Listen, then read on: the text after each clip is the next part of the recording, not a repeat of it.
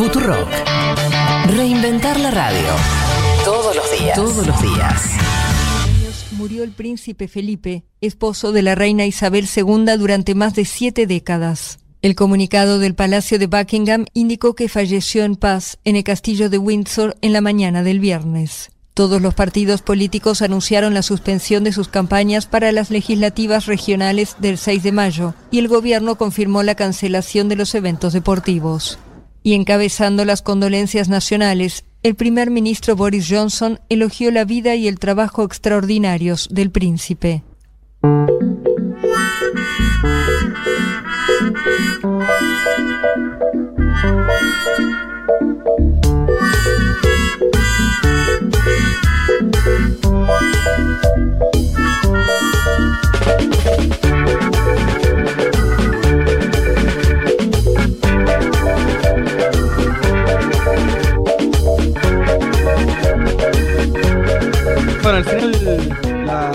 La, quedó el príncipe nomás. Después de esa salida del hospital, ¿se acuerdan hace unos días? Eh, que produjo muchos memes, como suele pasar siempre. Bueno, finalmente su vida se apagó hace poquitos días, creo que en el castillo de Windsor, ¿no? Sí, a los 99 aparte, porque estaba ahí nomás de los 100, ¿no? Uno cuando tiene esa edad, me imagino, que dice, estoy ahí nomás, cumplo los 100 y después estiro la pata, pero como que no, no llegas tampoco. Yo, pero por nada, eh, que 10 de junio creo que cumplía. Claro, los- estuvo, ahí. muy, estuvo cerquita. Pero bueno, tuvo una vida plena, dicen. sí, sí, una no. vida Sí. llena de cosas, llena de sensaciones. ¿Sabe Y que venía zafando hace un rato también. Lo internaban, salía. Sí, me, me mata que esto que dice el man de la vida plena llena de cosas. Ustedes vieron la cantidad de notas que hay alrededor de, de, de la muerte del príncipe y entonces revisando su vida, llena de elogios, ¿no? Muchos, muchos adjetivos, ¿no? Inconmensurable este, mm, aporte, Y eh, claro. ejemplo de virtud. Y cuesta, cuesta ver cuando dice, bueno, a ver qué, concretamente qué, y ahí se acaba. Eh, porque eh, está bien, creo que es una prerrogativa más de los que tienen lo- los reyes y, y las aristocracias que con eso alcanza, no es que después hay mucho en concreto, pero me sorprendió que en particular lo del príncipe no hay, hay poco, ¿eh? No hay logro, Sí. ¿no? Sí. The Crown es el, me- el mejor logro es The Crown.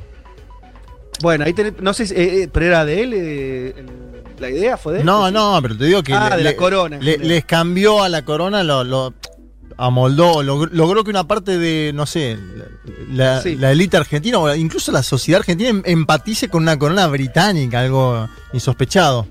Yo, yo me puse a buscar a ver si encontraba cosas concretas que hubiera hecho eh, Felipe Edimburgo.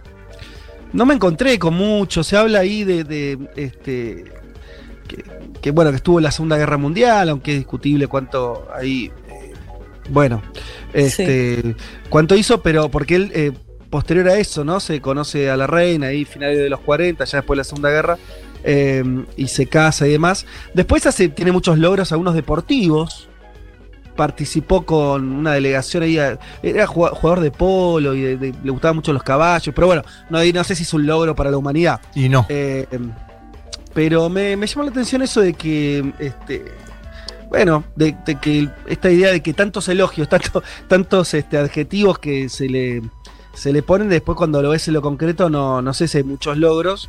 El que sí estuvo, ¿se acuerdan? Eh, bueno, muy después este con, mucha mala fortuna, el, el hijo del príncipe Andrés, que en- envuelto en casos de pedofilia, unas, unas cosas muy bastante feas, eh, pero eh, peleó en el 82 en la guerra Malvinas, él ya no, el padre, porque bueno, ya estaba grande. Eh, pero bueno, qué sé yo, yo este, eh, es verdad que lo decís Juan Macá, a partir de la serie y todo, eh, se transforma en un personaje popular. eh, pero bueno, no sé, no sé si hay mucho más para contar. Lo- va a estar siete días, ¿no? Ahí en Windsor, eh, Fede. Eso me, me llama un poco la atención. Que es un Siete funeral. días de- a, a cajón ahí como para que lo visiten. No, no, no. Te digo que empieza el funeral el 17. Ayer fue 10. eh, murió el, creo que el 8. Es decir, ese cuerpo, espero que esté embalsamado, porque si no, va a empezar un poco. el- Y no, no va a asistir Boris Johnson, no sé si lo vieron. Dijo que, va, que es por una cuestión de restricciones y para darle Ah, un lugar más a la familia real. Bueno, Sí, no está- claro, claro. No Sí, sé si ahí está vos- bien eso, ¿eh? Digo, primer ministro, ¿no? Muere el príncipe. Un irrespetuoso. Sí. Él hacer declaraciones muy, un muy sentidas, irrespetuoso. eh, Johnson, ¿eh? Vos sabés, Sí. Pero bueno. saben chicos que cuando empezó a sonar el, el audio, Juan Elman se puso de pie estaba en los parado, estudios. estaba hablando parado, como Pergolini. Ah, perdón, Juan, que estaba yo ahí por ahí no. No, sí, está bien. Ya, digo, evidentemente tenés una relación conflictiva con la monarquía, yo no me voy a meter ahí. Yo solo te pido. Déjame al menos respetarlo yo. Igual vieron que desde que Fede dijo guillotina, pasó esto. Así que atención, Cayeron, ¿no? Sí. Empezaron a caer los muñecos. Eh, Sí, Sí. bueno, bueno, muchos mensajes en la semana haciendo alusión a cómo íbamos a despedir a Felipe y cómo, cómo le iba a despedir Fede a Felipe. Este, no, no tengo mucho para decir, la verdad que no. Eh, me, me- para, igual siempre yo aprendí y quiero mantener esa conducta, salvo en excepciones muy extremas. Creo que a, a la gente hay que despedirla siempre bien, más allá de lo que haya hecho en vida, ¿no? Una vez que ya está, ya está. Eh, y, en este caso, que además no lo conocimos, qué sé yo, tata y lejano, me quedo con que la pasó bien el tipo, eso claramente. ¿eh? Así como, como la idea de que los logros este, eh, políticos para la humanidad son por ahí un poco más discutibles, o al menos yo no encontré un registro, en ese sentido sí encontrás un registro de alguien que hizo lo que quiso, incluyendo ciertas licencias matrimoniales, viajes por todo el mundo. eh, Qué bien te viene de el aire del sur acá. Punta Eskenazi que te viene muy bien el aire del sur, que te, que te serena, Vázquez. Claro, por Bueno. eso. Por lo menos que la pasó bien, qué sé yo, y los 29 años de pasarla bien es un montón. Inédito. Sí. Lo despedimos así, ¿les parece? Sí, claro. Dale. De pie.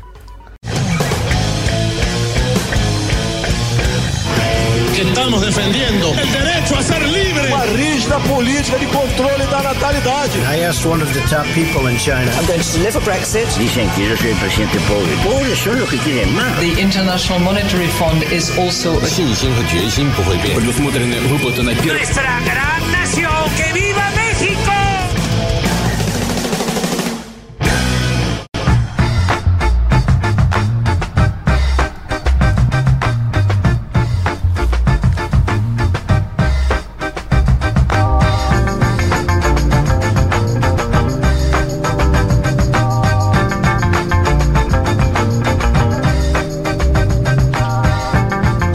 buenos días para todas y para todos. Un nuevo programa de Un Mundo de Sensaciones, programa 159 en este domingo 11 de abril del 2021.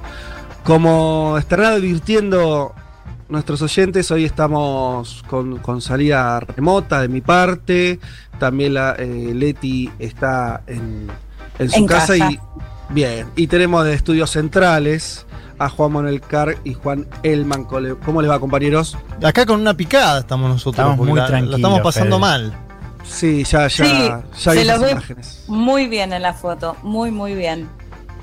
Bueno, digamos que este, en el caso mío tiene que ver con que estoy en Bariloche, en las tierras de, de Julia. Vinimos acá eh, a, a estar unos días con la, con la mamá de Julia y también eh, anticipo, los próximos días seguramente van a escuchar más programas con, con más gente remota. Vamos a extremar cuidados y todo en relación Ujú. que ya, ya creo que está claro y lo están diciendo hoy más temprano una nota muy importante que, que le hizo el eche maldito a Kreplak, el viceministro de, de Salud de la provincia de Buenos Aires, diciendo que se viene una semana, unos días muy complicados, así que desde la radio también vamos a extremar cuidados eh, y, y bueno, sobre todo además que esta ola, esta segunda ola que está pegándole particularmente a eh, también a gente más joven que la primera hora por ahí, por ahí había el, el- el foco estaba concentrado en otro lugar, así que eh, bueno, esto ya se complicó, así que también mensaje para todos los que nos escuchan a cuidarnos más y, a pasar estos días que van a ser duros. ¿eh? Eh, así que bueno, desde acá hasta las 3 de la tarde vamos a estar acompañándolos. Vamos, tenemos una agenda muy cargada el día de hoy, con elecciones por varios lugares, con novedades y, cuestiones para seguir, obviamente, que tienen que ver también con la pandemia, con vacunas, pero no solamente con eso. Eh, si les parece, compañeros, ha- hagamos una, una ronda como para ir poniéndonos en tema. Eh, ¿Por dónde arrancamos? Bueno, arranquemos por, por la jornada electoral o las jornadas electorales que tenemos hoy, Juanma. Eh, acá tengo anotado, no sé si fuiste vos o, la, este, o nuestra producción que puso Super Domingo Electoral en América Latina.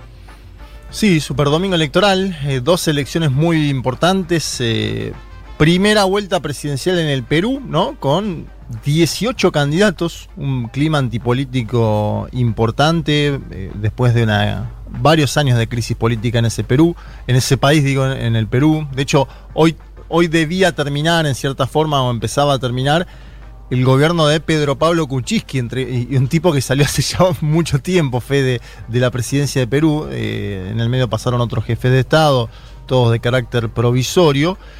Y vamos a analizar un poquito de Perú, pero también vamos a poner el foco en el Ecuador, porque Ecuador hoy va a tener un nuevo presidente electo, o debería esta noche tener un nuevo presidente electo, eh, o, o esta noche, o mañana, o pasado. Vamos a también hablar un poquito de eso. Perdón, ya, ya me estás, ya me, ya me estás preocupando con eso. No, a ver. a- O sea, eh, lo que entiendo sí. de lo que me estás diciendo, no, no vamos a adelantar mucho, pero entiendo que no estás en una a margen.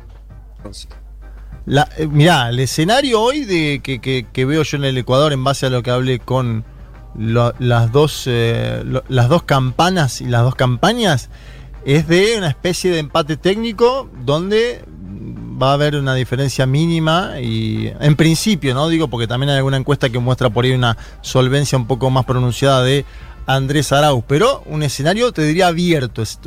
Todos me dicen escenario abierto. Mm. Bueno, ese es, es, eh, nada, es importante por esto que lo, lo segundo que decís, de que va pa- ahí se vuelve fundamental la actuación de los organismos electorales, de si las fuerzas políticas actúan con responsabilidad o no, si mete la cola la OEA o no, o sea, todo eso que vimos ya en otras elecciones en la región, incluso en contextos donde estaba más claro quién había ganado, si además hay una paridad, bueno, va a ser más complicado eso.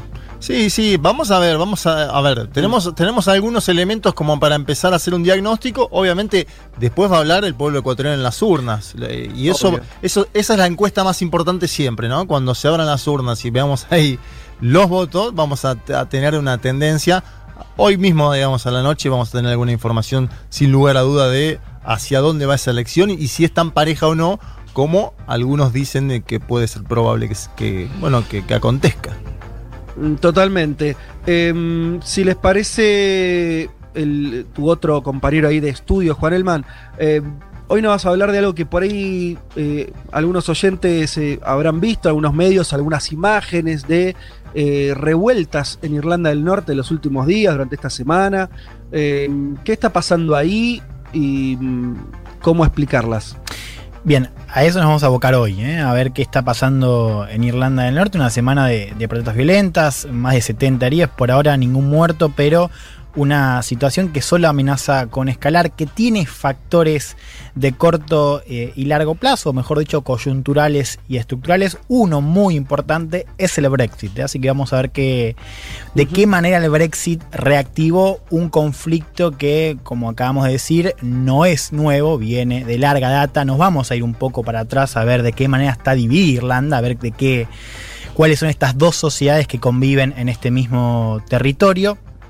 Y también vamos a ver por qué se trata de un movimiento al que le tenemos que prestar atención. O sea, por qué esta semana de revueltas puede anticipar algo que para muchos actores, entre ellos la Unión Europea, Reino Unido, también Estados Unidos, puede ser eh, complicado de futuro. Eh, a eso le vamos a agregar eh, información de Brasil, donde mm, hay, está pasando algo importante que ahora vamos a desarrollar en el panorama, que tiene que ver con Bolsonaro teniendo que enfrentar una comisión investigadora de cómo estuvo y está actuando frente a la pandemia, lo cual no, le eh, no, le, no le daría un buen augurio ¿no? de, cómo saldría pagado de un examen más o menos exhaustivo de cómo actuó. En eso está eh, la política brasileña muy movida respecto a eso. También vamos a hablar de algo, una novedad de las últimas horas que tiene que ver con eh, China salió por primera vez a hablar de la efectividad de al menos de una de sus vacunas, que se venía hablando bastante, eh, y eso también pega de lleno a todo lo que es lo que se conoce como la geopolítica de, de las vacunas. también en lo que respecta, sumo a, eh, a la mesa lo que vamos a estar hablando. Ustedes saben, hoy nos toca, esta semana nos toca hablar de eh, lo que tiene que ver con ideas para un nuevo mundo. Y esta vez traigo algo polémico. Bueno, la, anterior recuerda que hablamos sobre el comunismo, ni más ni menos.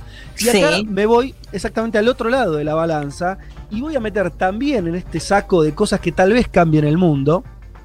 Algo que no tiene nada de, de eso porque sale de las entrañas de nada más y nada menos que Janet Yellen, la secretaria del Tesoro de Biden de Estados Unidos, que sorprendió al mundo en los últimos días, eh, últimos días diciendo que pensaba desarrollar un impuesto mínimo global. Y mm, si bien esto puede ser una noticia que tendrá su desarrollo, se entronca mucho con ideas que vienen de hace bastante tiempo. Ustedes se acuerdan de la famosa tasa Tobin que pretendía grabar a las transacciones financieras a nivel mundial. O sea, esta idea de un impuesto global como una salida, eh, como una salida para, modificar algunas cuestiones estructurales del mundo, que ahora con el peso de Estados Unidos puede adquirir un rango ya no de idea, ¿no? sino de, eh, de proyecto más concreto, así que vale la pena estudiar qué es lo que están proponiendo y qué, visos de realidad tendría algo así. Y también poner en cuestión si esto también puede reformular el mundo, se trata de un mero parche y nada más. De eso estaremos conversando. Y dejo a Leti que cierre esta venta general con para mí un, tema súper interesante, entre otras cosas porque lo decimos siempre, aunque nosotros hacemos un esfuerzo desde acá, siempre es un esfuerzo muy parcial, de poner en agenda uno de los países que tal vez está menos en agenda de nuestra región, que es Paraguay. Eh, Leti, nos vas a hablar de algo que para un argentino está claro que diciembre ¿no? En Argentina los diciembre siempre son, uy, llega diciembre, a ver qué quilombo político va a haber, ¿no? Tenemos la famosa el 19-20 de diciembre, pero tenemos otros diciembres también en Argentina, siempre muy convulsionados. Ese mes en Paraguay es marzo. Así es, eh, de hecho lo vimos y el disparador fue las protestas que se están realizando ahora, los movimientos que hay ahora en rechazo al gobierno de Mario Abdo Benítez. Y eh, en los carteles hay un mensaje que se repite, justamente ya estamos listos para el marzo 2021, haciendo referencia al marzo paraguayo de 1999, que da pie un poco para comparar esto que, que vos decías Fede del diciembre para los argentinos y las argentinas, bueno, los paraguayos y las paraguayas tienen su propio marzo, que es este que te decía 1999, que es el que vamos a contar hoy, vamos a contar qué fue lo que pasó y por qué aún hoy es tan importante ese mes que hace tambalear y temblar a más de un dirigente político. Bueno, eh, interesantísimo eso porque nos va entonces a servir también a, para contar de qué va la coyuntura paraguaya y también tratar de entenderla a la luz de su, su historia reciente. Hasta acá, amigas, amigos, el menú que vamos a servir de acá hasta las 3 de la tarde. Ojalá les haya gustado o por lo menos les tiente ¿eh? y se queden a probar eh, lo que estuvimos preparando para todos ustedes. Vamos a escuchar una canción y ya arrancamos con todo. Vamos a escuchar a. La canción es Many Shades of Black de Counters, una banda que tiene además un líder muy conocido que es Jack White, uno de los grandes músicos de nuestra era. Escuchemos un poquito Many Shades of Black.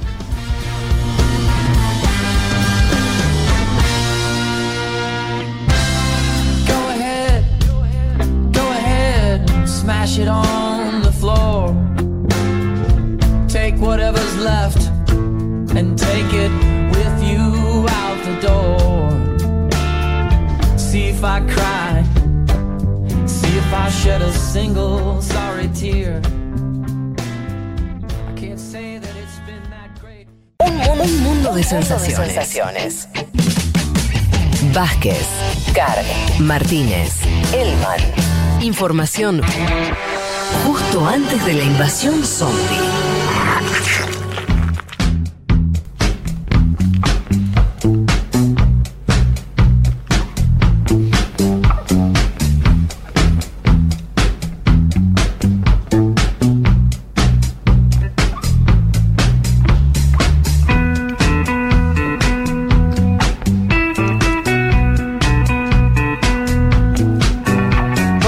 Aquí estamos de vuelta para ir hacia el inicio de nuestro programa. Sí, me había dejado el micrófono apagado y estuve hablando solo unos segundos. Disculpen ustedes. si, si demoren a arrancar. Em, les decía que en el panorama quería contarles eh, de forma extendida algo que viene ocurriendo en Brasil. Ustedes saben, eh, se lo digo también a mis compañeros eh, que están del otro lado.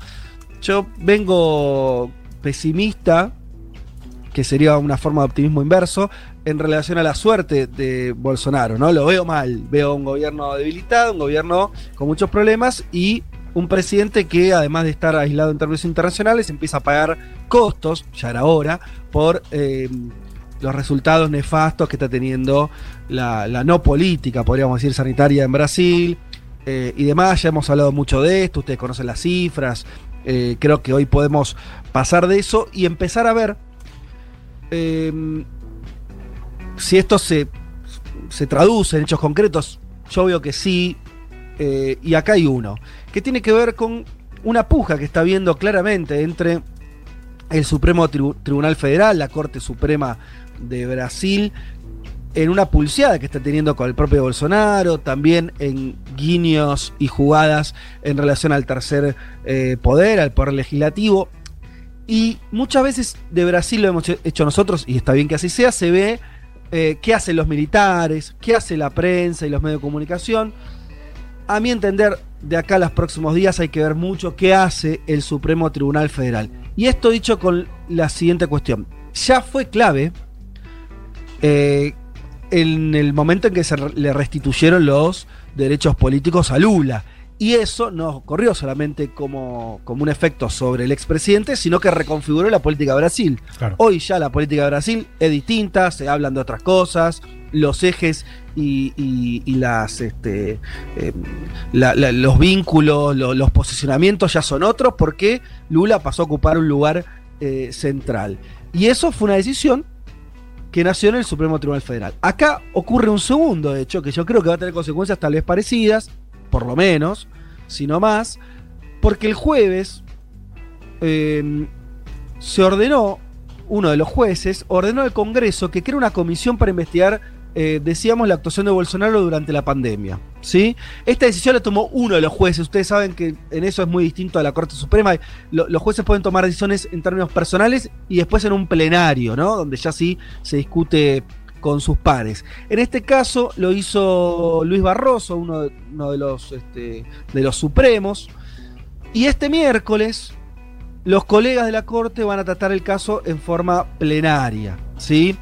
Se espera que además tenga el apoyo de, del resto, de, de, que conforma una mayoría, y una vez sucedido esto, el Congreso va a tener que abrir una instancia, ¿sí?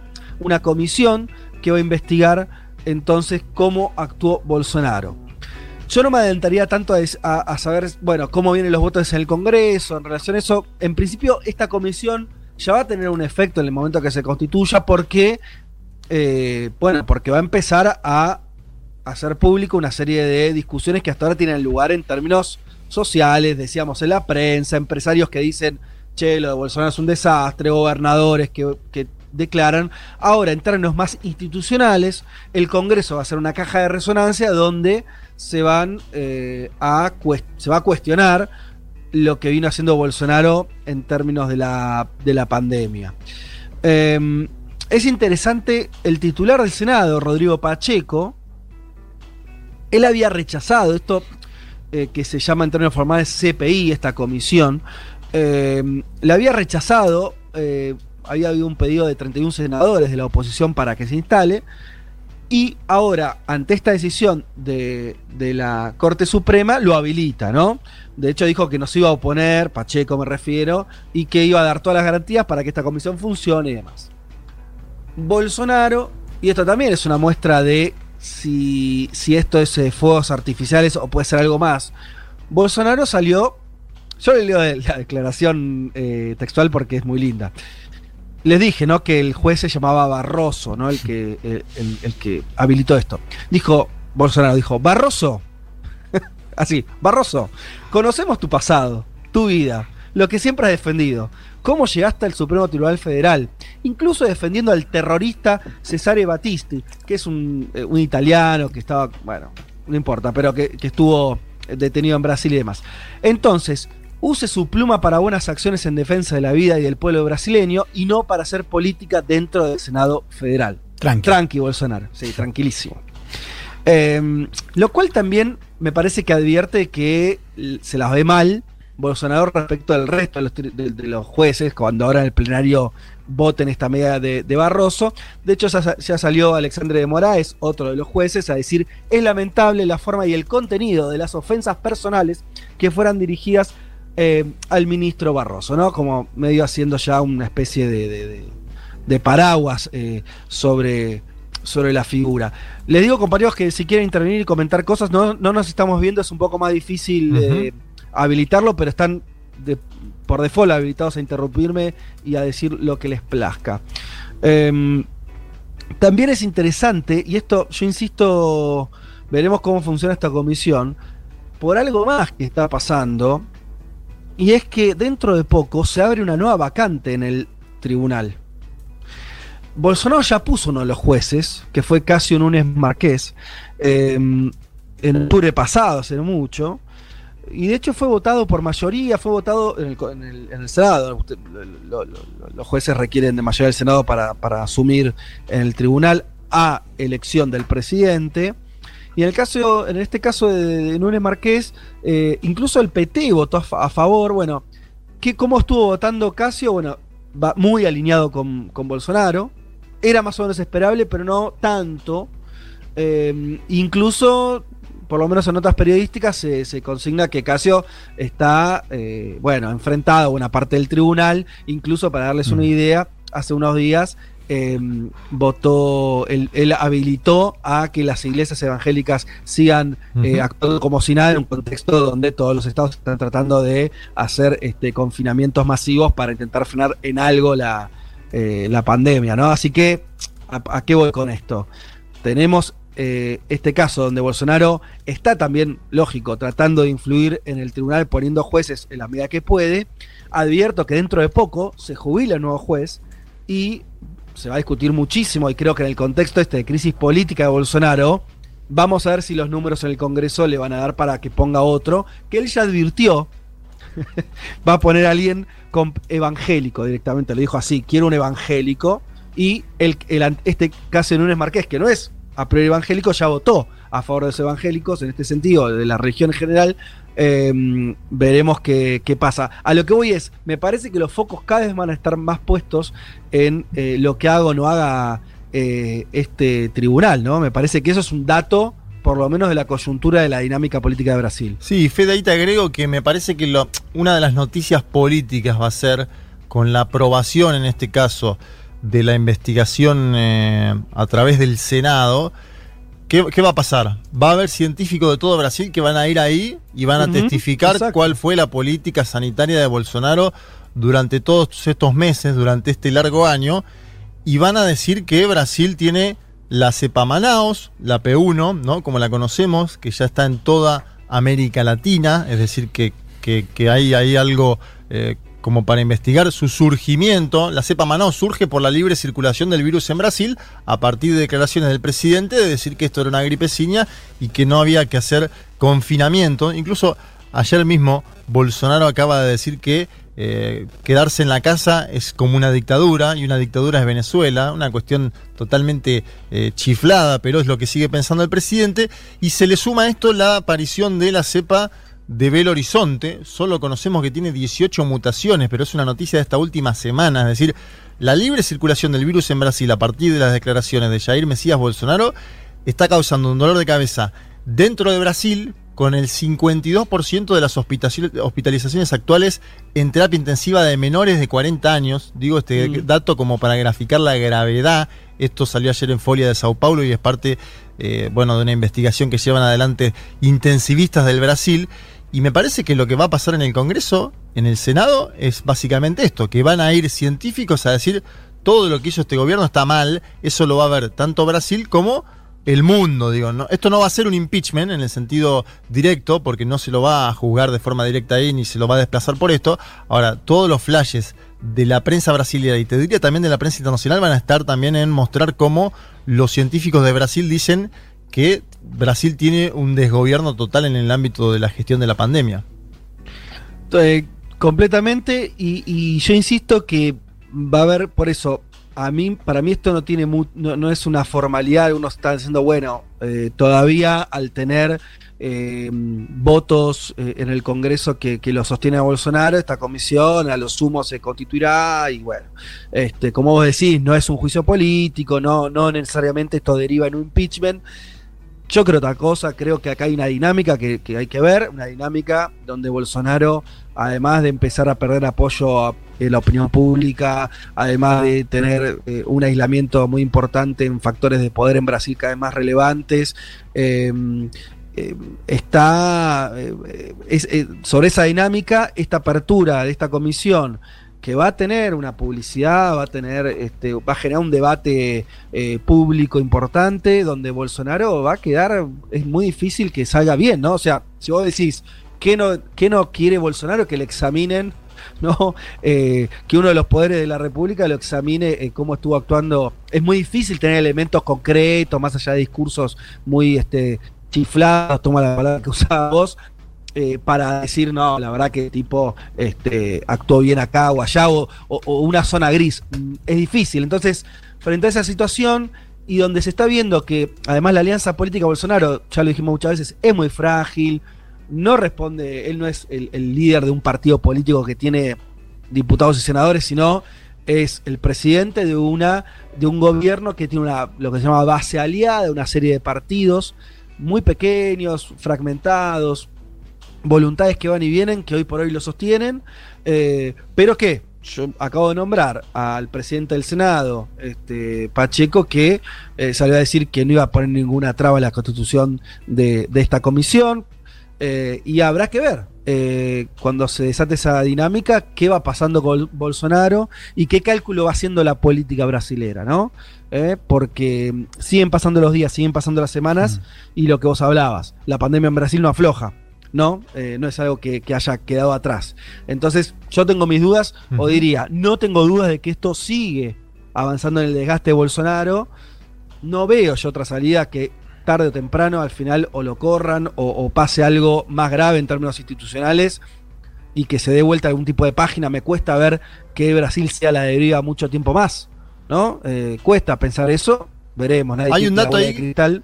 Hay un dato que vos mencionabas que es que quiere poner un evangélico, ¿no? En el Ujú. Supremo Tribunal eh, Federal. Y eso me, me- me lleva a pensar que hay un cálculo de Bolsonaro de terminar de acostarse sobre ese segmento, sobre ese sector de la población, que en Brasil no es menor, que es el 31%, y que casi te diría que junto al sector militar es parte de lo que explica que todavía Bolsonaro, y el Ujú. centrado obviamente, es, es parte de lo Sí, que explica sí. que Bolsonaro todavía siga hoy en el gobierno, ¿no? En la situación gravísima en la que está Brasil. Así que me parece que ahí va Bolsonaro sigue plantando, ¿no? En el, en el mundo, si se quiere, evangélico, su, su- su pertenencia a poder seguir estando en la, en la presidencia de la nación. Me da me, me genera interrogantes, no tengo, no, no, no- logré ver eh, también si hay ya declaraciones de, de quienes votarían ese recambio en junio de los senadores, de cómo se, se posicionarían. Por eso dije, en la anterior elección, pero estamos hablando de hace unos cuantos meses atrás, le aprobaron a Bolsonaro su candidato, Caso Ujú. Núñez Marqués, se lo aprobaron. eh, eh, extraño no, algunos del centrado no votaron, sí el PT, bueno, fue una, una elección cruzada, pero lograron una mayoría. Yo no sé si en este contexto la política, para decirlo así en términos generales, le aprobaría un, un segundo juez a Bolsonaro, ¿no? ¿Qué sé yo? Eh, veremos. Eh, en algún punto vere- veremos qué ocurre con eso, pero parece un poco extraño. eh, que, que, o sea, por un lado, no sé, lo tenés a Lula, o no, no solo a Lula, digo, un montón de, de dirigentes eh, y de políticos diciendo "Eh, este gobierno es desastroso, algunos acusándolo de genocidio y demás, y por otro lado aprobándole un cargo que es vitalicio en Brasil. ¿Se entiende? O sea, habilitándole a Bolsonaro eh, llenar esa vacante que es algo que es muy valioso y que es estructural en términos que después es un cargo que puede durar décadas. Veremos qué, qué ocurre y qué pasa con esta comisión y si se aceleran los tiempos políticos en Brasil o no, qué sé yo. Si les parece, pasemos a la segunda noticia que quería conversar con ustedes.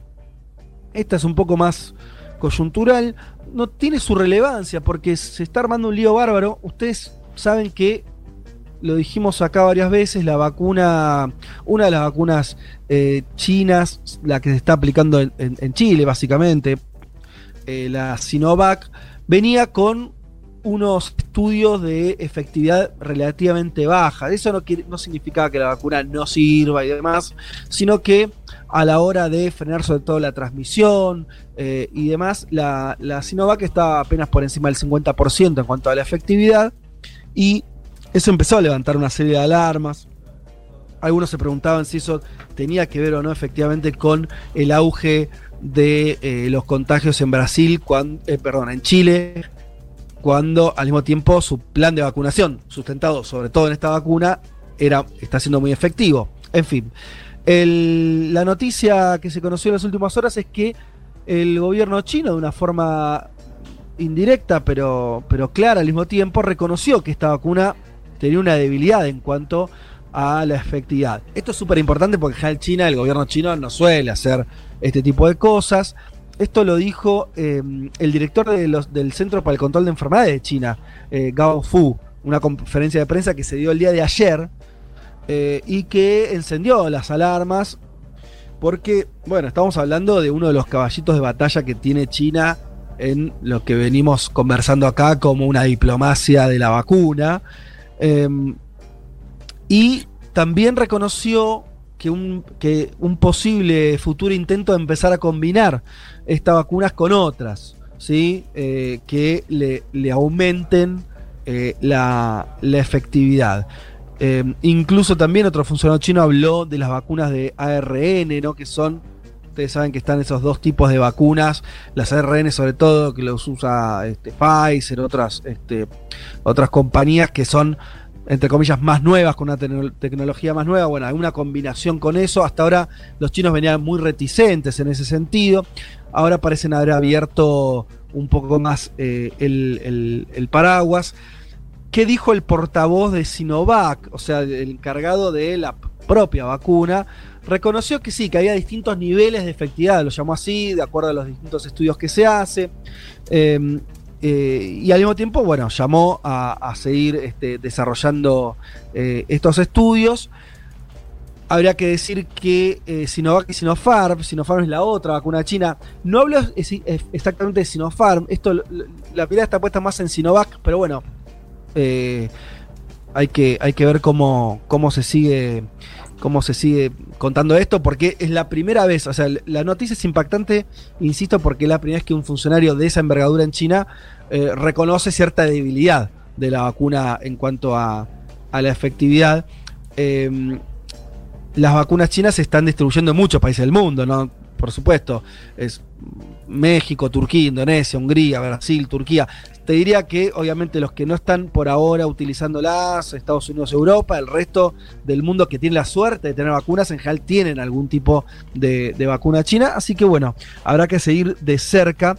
También los propios chinos lo están usando. Esto es un dato que por ahí no se habló mucho, pero por Claro. lo menos eh, hasta eh, oficialmente hasta el 3 de abril había cerca de 40 millones de personas en China que habían recibido las dos dosis requeridas de la vacuna y 65 millones que habían recibido una. Para la población china es muy poquito, pero son números importantes en términos eh, globales. Fede, Sí. perdón, te, te hago una consulta, porque lo que reconocen es baja efectividad ya con las dos dosis, ¿no? Porque se había generado mucha polémica acerca de la poquísima inmunidad que generaba una sola dosis de la vacuna eh, Coronavac, la de Sinovac.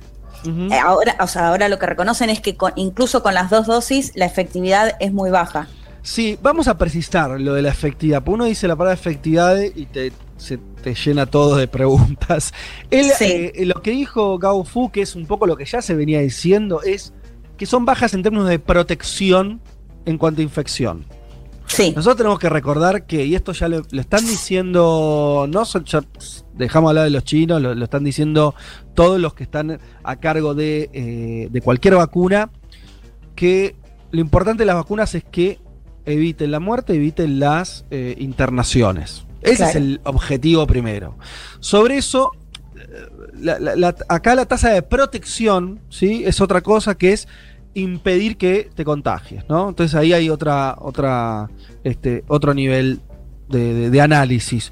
Yo entiendo que está hablando de eso. De todas maneras, estamos hablando de unas declaraciones que se hicieron el día sábado, que las hizo esta- este director en China. Sobre esto nosotros estamos, hay que decirlo también, yo no hablo chino, estamos tomando eh, cables de agencias internacionales occidentales que están eh, traduciendo esta situación y le están poniendo en este lugar. Yo no, no llegué, Leti, a ent- a- a- al detalle, no lo vi, si se, se refería a una o dos dosis. Entiendo que con las dos, pues está hablando de la efectividad de la protección de la vacuna en sí, me parece. Sí, porque en la semana lo que te salieron. había dado- Ay, no, Sí, perdón. dale, dale, mete- dale, dale.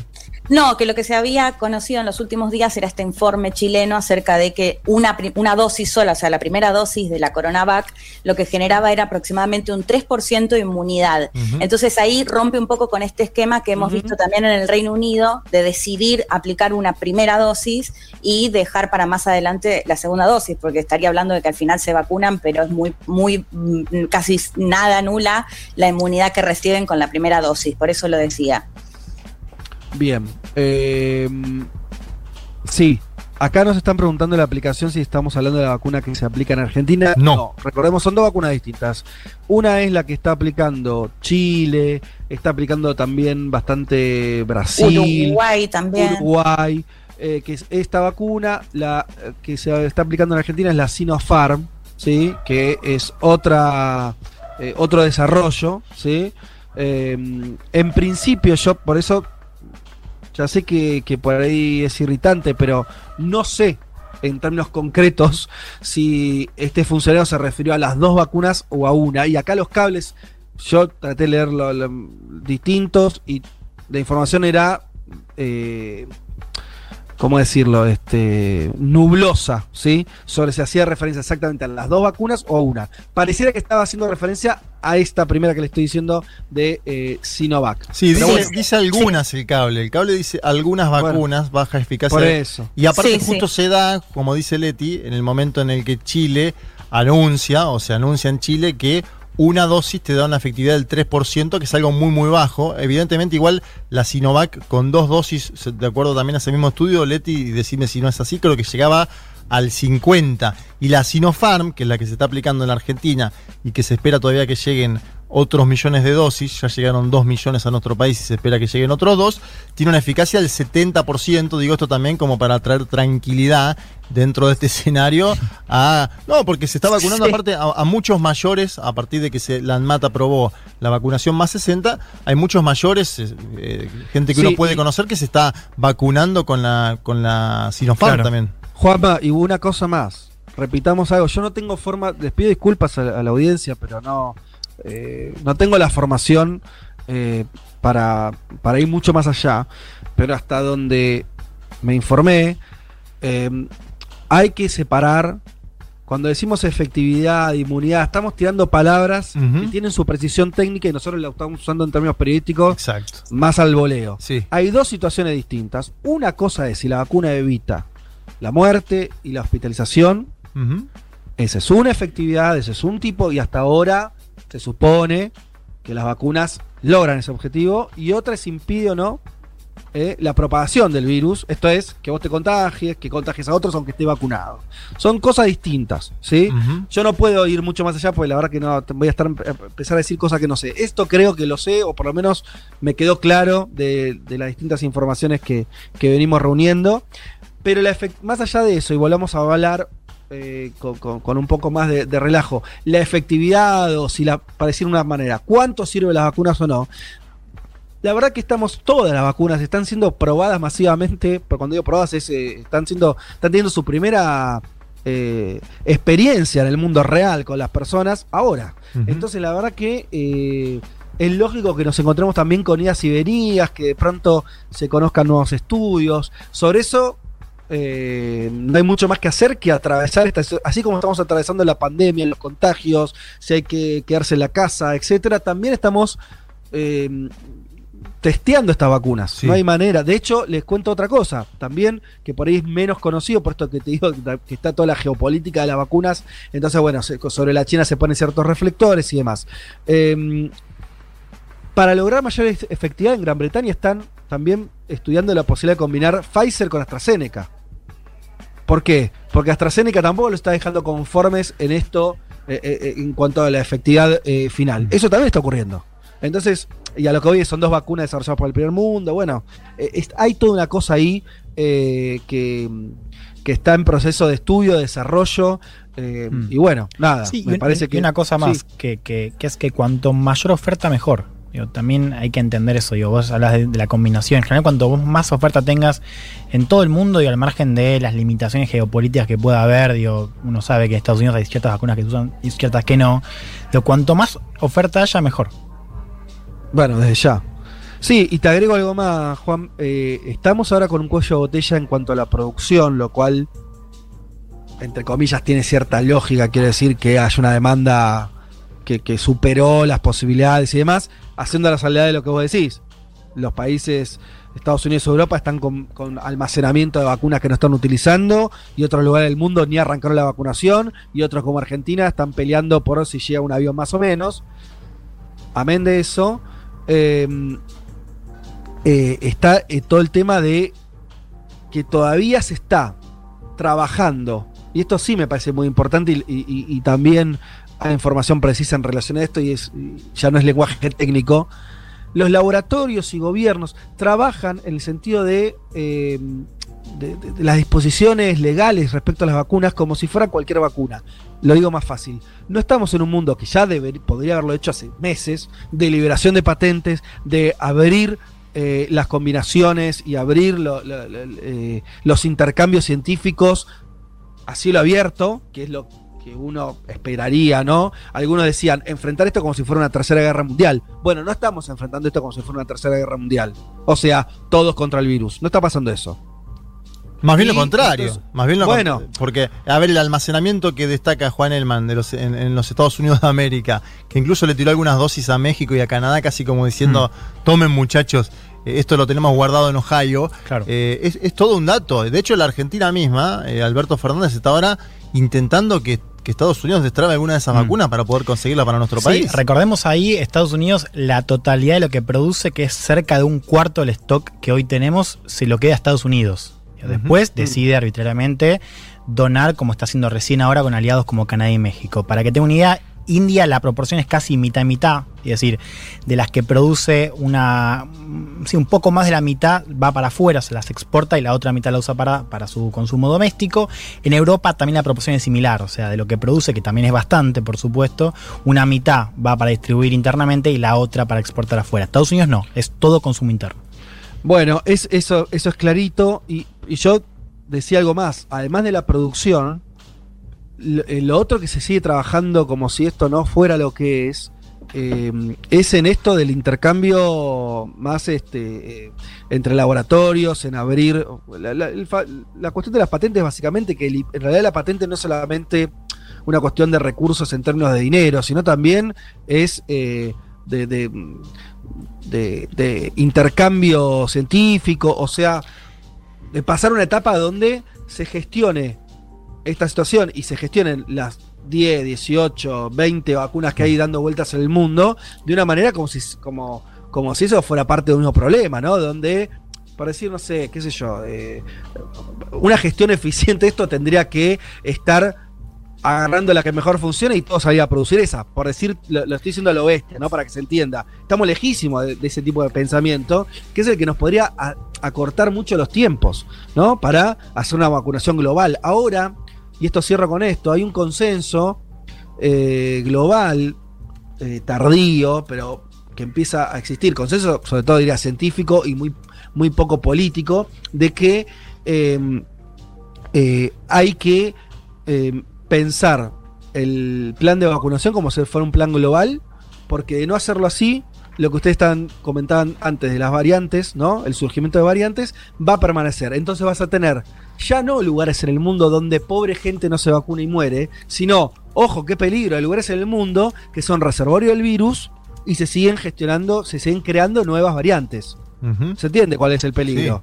¿No? Eh, y entonces empiezan, sobre todo en, el- en- en los países desarrollados, a alertar que el problema de no vacunar a todos o de que haya una vacunación de muchas velocidades distintas en el mundo, lo que va a generar es reservorios muy importantes de población donde el virus corre con fuerza, se generan nuevas variantes. Obviamente que esto no es ciencia ficción, está pasando en Brasil, lo contamos recién, en el propio Estados Unidos también, en Gran Bretaña, en Sudáfrica, etc. Así que, bueno, todavía muchísima distancia en, el, en, la comprensión global de esto, lo cual asusta, ¿no? Porque ya...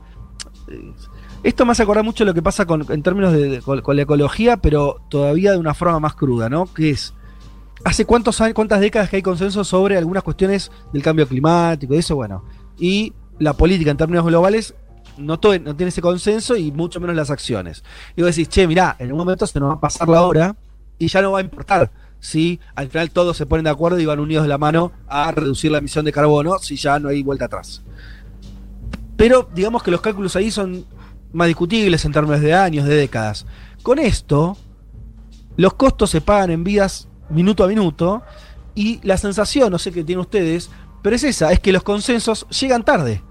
Lo pongo incluso en Argentina, llega tarde el consenso de hay que volver a cuidarse, ¿no? Cuando ya tenés la, la ola tsunami encima tuyo. Algo parecido pasa a nivel mundial. El consenso respecto a eh, en algún momento Estados Unidos va a decir, sí, ok, no puedo quedarme todas las vacunas que fabrico, como dice Elman. Bueno, puede que sea tarde.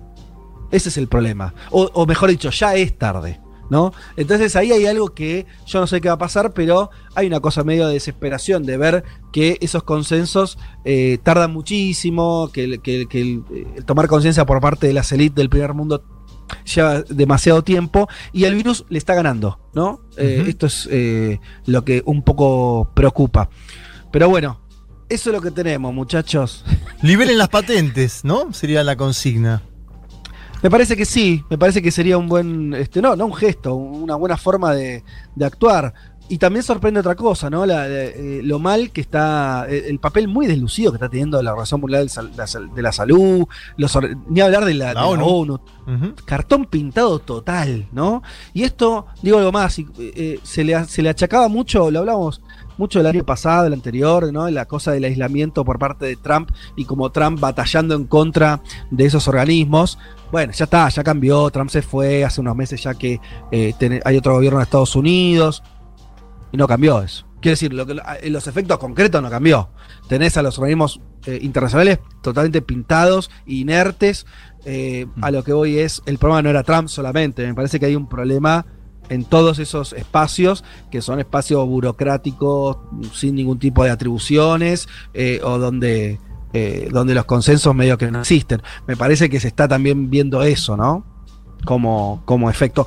Pero bueno, eh, en un ratito vamos a hablar de algo que por ahí cambia un poco las cosas en ese sentido, eh, si tenemos un poquito de suerte. Compañeros, ¿quieren comentar alguna cosa más o ya cerramos?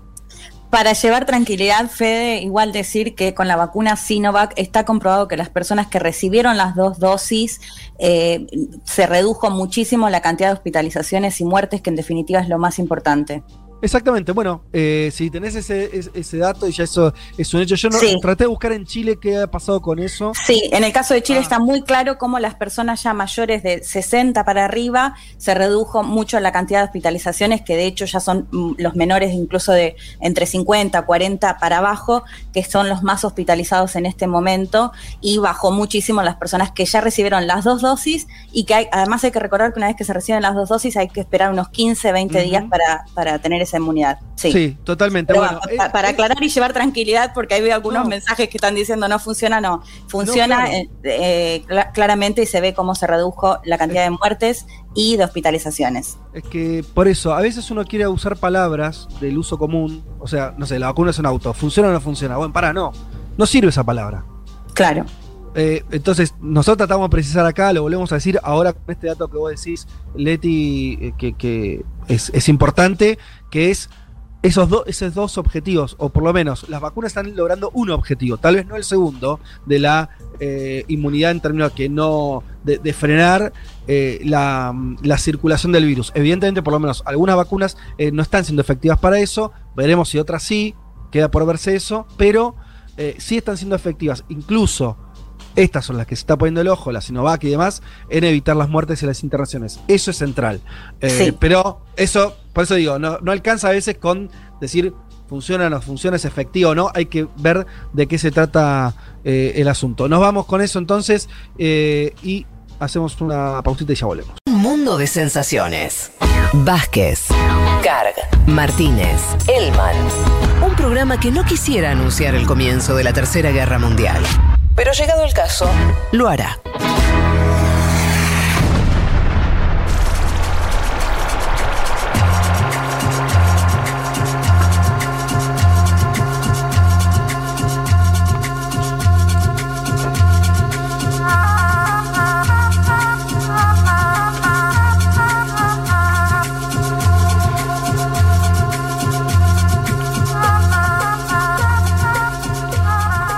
Bueno, muy bien, acá con muchos mensajes, como siempre, como nos tienen acostumbrados nuestros queridos oyentes.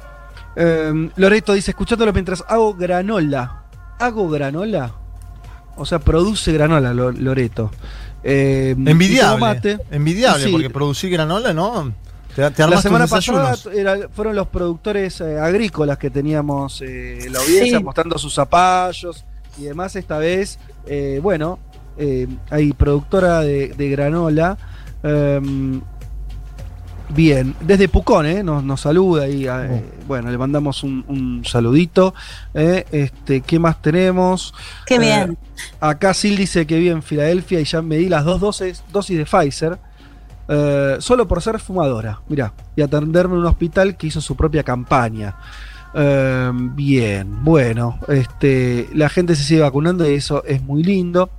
Eh, dice, bueno, ah, creo que no- no- nos cuenta esto, ¿no? De que, que en Estados Unidos está, tienen vacunas, están, bueno, como en ese sentido, no diría, no sé si sobrados, pero el que se quiere vacunar en general está con está pudiendo hacerlo, lo cual es un buen un motivo de alegría si no fuera porque eh, el resto estábamos mirando un poco por, por la ventana, pero Y bien tienen que encanutadas un, par de dosis, ¿no? También, Vázquez. tienen ahí en Ohio Eh, encanutadas algunas dosis.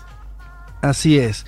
Bueno, muchos mensajes como siempre, pero este, ahora en un ratito vamos a leer algunos más, pero si les parece va- vayamos a lo que está ocurriendo eh, en, en este domingo de super elecciones, Juanma. Vamos a ¿Cómo empezar por cosas? Ecuador. Empecemos por Ecuador. Eh, obviamente el- Bueno, el, escenario, escenario político es que el próximo 24 de mayo Lenín Moreno tiene que entregar su banda presidencial. Un La gobierno... entrega, perdón, la entrega es el 24 de mayo. Sí, sí, el Ah, 24 de es mayo. dentro de poco, bien. Sí. Es eh, una transición corta. Corta, corta, claro, porque es la- además estamos en segunda vuelta, transición corta. Un gobierno que va a quedar fe en la historia del Ecuador como muy impopular. Creo que Durán Barba decía en la Hmm. semana que era el más popular de la Sí, historia. el más impopular de el la más, historia, el más impopular de la historia del Ecuador. Un Durán Barba que en su momento tuvo alguna amistad con Lenín Moreno y ahora Sí. obviamente está mucho más. Hablaba muy bien de Lenin. Sí, claro. Decía que, me acuerdo que decía que era macrista leninista en ese momento, Sí. Durán Barba. Bueno, eh, eso cambió en, en el último tiempo, obviamente, a partir de lo que es eh, el desgobierno de Moreno, ¿no? Y todas sus acciones en la índole, los condicionamientos fuertes del FMI, la crisis económica, aquella movilización que hubo en las calles en el año 2019, se acordarán, privatizaciones a sectores estratégicos, ¿no? De la economía, pienso en el transporte, sin ir más lejos, persecución, ¿no? A, las y los opositores al, al- gobierno, bueno, exiliados y asilados en embajadas, etcétera. Esos son los años que se van con la salida de Moreno. La discusión es qué viene al Ecuador o qué llega al Ecuador, porque finalizaron las dos campañas, la de Andrés Arauz, este joven economista, y la de Guillermo Lazo, que Guillermo Lazo siempre mencionamos su pedigrí, su CV, fundador del Banco de Guayaquil, una de las personas, diría, más importantes en términos de lo que es la élite económica mm, ecuatoriana, eh, y un, discurso de Arauz en la última semana donde él intenta empalmar con la tradición del progresismo ecuatoriano, pero también habla de cierta oxigenación, ¿no? Obviamente que tiene que ver con la edad, pero también con intentar perforar un techo de. Claro. un piso, diría más que techo de, de- de votos. eh, una especie de, diría, trasvasamiento generacional. Pero mejor escuchemos al propio Arauz, a ver qué dice él mismo sobre el progresismo ecuatoriano y el desafío que tienen hoy en las urnas. Yo estoy orgulloso de mis raíces. Yo estoy orgulloso de donde vengo. Y nosotros vamos a representar orgullosamente al progresismo ecuatoriano, a la revolución ciudadana. Ahora es el momento de un recambio generacional, una renovación de nuestro proyecto político, que manteniendo nuestros principios, nuestros valores, vamos a seguir construyendo la unidad necesaria para nuestro país, porque estamos enfrentando unas crisis tremendas a nivel mundial, a nivel nacional. Bien. Ahí pasaba Andrés eh, Arauz. Yo, creo que no es tonto y él sabe que la participación o no de los sectores de la juventud ecuatoriana que por ahí votaron otras opciones en la primera vuelta, estoy pensando en candidatos como Javier Herbas, hoy puede ser un factor ciertamente decisivo ¿no? en la segunda, sobre todo por la cantidad y el caudal de esos votos, eh, jóvenes que en principio no se habían movilizado por ninguna de estas dos opciones que van hoy a las Claro. urnas. ¿Vos ahí decís que le habla más a- al público de Herbas o al, de, o al que votó por Yacu Pérez en la primera? Él intentó hablar a los dos en este tramo de campaña. Y Lazo también, digamos. Obviamente, lo, lo que comentaba en la semana, se movieron hacia el centro ambos en un punto, ¿no? Porque es lo que necesita. El voto de la izquierda en general, o, o podemos debatirlo, ¿no? Pero el voto. eh, podemos debatirlo por el movimiento indígena, pero el voto de la izquierda en general, Arauz lo captó en la primera vuelta, sacó 32 puntos, y diría que el voto neto de la derecha lo ha concentrado el Guillermo Lazo con esos 20, ¿no? O casi, sí, un poquito, poquito más de 20. Es decir, ambos intentan pescar ahora en lo que sería el, el centro político, podríamos así decirlo, y por eso se abrieron eh, con, con ideas que, que tienen más que ver con políticas de género, con me- medioambientales. Ahí creo que le apuntan a los votos de Javier Herbas y en un punto también a lo de Yacu, por obviamente su base. ¿Qué, qué pasó con Lazo? Me interesa analizar el caso de Lazo por un punto particular. Lazo es un hombre muy muy estructurado de la derecha ecuatoriana, ¿no? Muy encorsetado, incluso a nivel de edad, es decir, un hombre. Eh, nada, que, que- intentó salirse de ese corset, porque eso también lo, lo encorsetó a Lazo. No es un tipo que vos digas qué carismático que es. No, no, incluso uno lo escucha y, y es como un típico candidato de, la- de lo que ahora llamaríamos vieja derecha, ¿no? Exacto. Eh, latinoamericana. Por eso, no no sé si pudieron ver, eh, tuvo algunas intervenciones en TikTok que generaron alguna polémica en la semana, estas últimas semanas, algo de vergüenza ajena, ¿no? Eh, El cringe, le dicen. Sí, porque se pone, se, se puso a hablar con influencers. eh, a ver, Lazo. Como forzado, ¿no? Se veía muy forzado. Sí, sí, intenta, él intenta eh, pescar en esa pecera de la juventud que define, y por eso también digo, apuntando también a hablar de políticas eh, de género, ambientalistas, pero se nota, como vos decís, Leti, que es algo que no, no emana de él libremente, Claro. sino que sería más bien una especie de imposición de parte de lo que dejó la primera vuelta y en un escenario electoral parejo de cara a la, a la segunda. Entonces, Juanma, sí. Juanma, ahí estaba viendo, eh, repasando los resultados del 2017, del anterior presidencial, la que gana Lenny Moreno, que tuvo a Guillermo Lazo como contrincante. muy cerquita. Y, te- y tuvo segunda vuelta. Hay dos números ahí que me parecen interesantes. Sí. Por un lado, que eh, Lenny Moreno en la primera vuelta tuvo 39 Ujú, contra 28 de Lazo. O sea que tuvo una elección importante, pero bueno, eh, ¿cuánto sacó Arauz? Eh, 32, Pero- 32, a- 32, es ¿qué trein- esta vez es 32 a 20 y te agrego el dato de que además esos 28 eran solo de Lazo porque Nebot iba con otra candidata. sí, eh, sí, y con, y Viteri, que era sí, la, alcaldesa de y- Guayaquil. y ahora van en unidad, es decir, esos 20 puntos que hubo en la primera vuelta de Guillermo Lazo fueron en unidad con Jaime Nebot. A lo que voy es, eh, el correísmo hace rato, en la elección anterior tampoco, eh, no, a pesar de que terminó ganando, no era una fuerza que en primera vuelta sacaba 50 puntos, 45. Sacó 39 con Lenín Moreno, que todos decían un candidato muy votable, un moderado. Bueno, después terminó siendo lo que es, pero, pero en ese momento tenía como muchas credenciales, ¿no? De- de- como un gran candidato. Eh, y la segunda vuelta, que yo no me acordaba eso, 51, 16 a 48, 84. O sea, casi te diría un 51 a 49. Exacto. Eh, finito, finito. Muy finito. Entonces, no sorprende que esta entonces también se juegue así.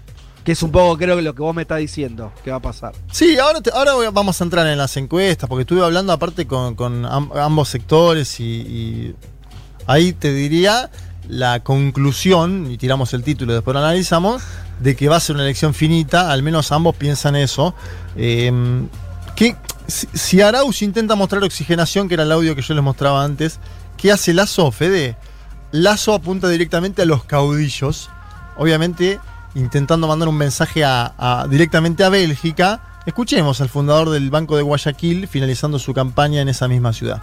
He recorrido todas las provincias durante los últimos 30 días. He llegado a todo el Ecuador. He compartido sus diversas costumbres, comidas y alegrías. Ante la diversidad caben dos actitudes. La del gobierno que durante más de una década persiguió a todos los que no se ajustaban a los gustos de un caudillo. Y la nuestra, la nuestra, la de todos los ecuatorianos, que considera que la diversidad es uno de los mayores capitales con que contamos en Ecuador. Bueno, soporífero por eh, momentos eh, Guillermo Lazo.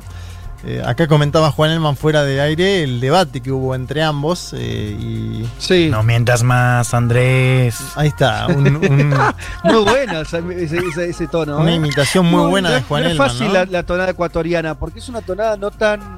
Vieron que, que la tonada ecuatoriana es menos, para, por lo menos a mis oídos, qué sé yo. A ver, a ver. característica- Desarrolle la tesis. Me suena que es más característica que la colombiana, que es más fuerte. Es más fuerte, el claro. cantito, ¿viste? Eh, la boliviana tiene, por ejemplo, una particular también muy fuerte. Y la, la ecuatoriana es más difícil sacar porque es, para mí, como, como esas tonadas más eh, suaves. Pero la tiene también. Así que yo te escuché recién una un- muy buena encontrada ese tono. Muy bien Claro. encontrado ese tono. Un Elman que estuvo practicando en la semana para esta intervención. Ah, Sí, sí, estuvo- practicando. Estuvo practicando. Y, y- y sacás a, te- te- haces un Lenny Moreno, haces un, un Rafael A- a ver. Correa. No, chicos, por ahora ya una. No se, se está poniendo colorado No Juan no en este momento. Eh, bueno, Qué pena, che. Ya, ya se bajó una cervecita, ahora empieza a imi- en un ratito empieza a invitar a todos. Eso es verdad, Ah, igual bien. dice. Sa- Eso es verdad, no sé si tiene una cámara acá Leticia Martínez, pero eso que está diciendo, incluso hay asistentes que le traen a Juan Elman por el costado a ¿Y través, de la, el vaso? a través de la ventanita. Sigamos, La- Qué bien. Sí, sí, yo Esperen te, a las dos y media, un rato más, porque si no se va. eh, yo te digo, cat- 14.30 va a estar complicado acá en el estudio. Bueno, ¿qué, qué- qué dicen las encuestas, muchachos? Marcan, dale, dale, marcan una leve ventaja de Arauz, al menos las encuestas públicas, entre 4 y 7 puntos de acuerdo a la mesa chica de este candidato. Eh, a ver, yo lo decía el otro día en Segurola y lo vuelvo a, a mencionar hoy. Acá importa ganar por un solo voto porque es una segunda vuelta, pero también importa, y esto lo decía Fede antes, si es 51 a 49 vas a estar un poquitito más condicionado para llegar al gobierno. No es lo mismo sacar 51 a 49 que sacar un 54 a 46. Y me parece que las bocas de urna de esta tarde deberían ser un poquitito más certeras que las de la primera vuelta, visto y considerando que solo hay dos candidatos. Espero eso yo. Lo- vamos a ver qué, es- qué es lo que termina sucediendo. Hablé, a ver, eh, la gente cercana a Lazo Sí, ¿qué te dicen? me dicen que hay un 15% de, de ciudadanos que aún no, no- no manifestaron su intención de voto, que están decidiéndolo durante esta jornada y ellos están con confianza de disputar. ¿Sí? ¿Vos, lo, vos lo- los notás optimistas a los de Lazo? Sí. Hoy, ayer los noté optimistas. Obviamente, después también uno tiene, eh, dentro de, lo que es la, la campaña de Andrés Arauz, diversas fuentes. Dentro de Arauz Sí. tenés aquellos que también son optimistas y aquellos Sí. que dicen va a ser esto parejo. Pero Ajá. en la campaña de Lazo me dijeron, cuidado que esto no termine el domingo a la noche. Oh. Así que bueno, sí, Leti... Bueno, vos- eso, eso Sí, va a ser largo el domingo. Claro, que al haber paridad. Recordemos lo que pasó también en la, la primera vuelta, todos los cuestionamientos los resultados. ¿Cómo fue? Eh, ah, yo con tantas elecciones se me, me borra, pero le estuvimos dando mucho F5 a la página eh, de. sí, porque del- estaba en segundo eh, lugar Jacu Pérez, ¿te acordás en la noche de Claro. ese domingo? Claro. Sí. Y- ¿Cómo fue esa dinámica? No, la- De la carga. Pero yo me refiero, porque ya, más allá de lo que pasó con Jacu Pérez, que eso tuvo que ver con que el segundo y el tercero estaban muy cerca y las regiones y demás. Sí.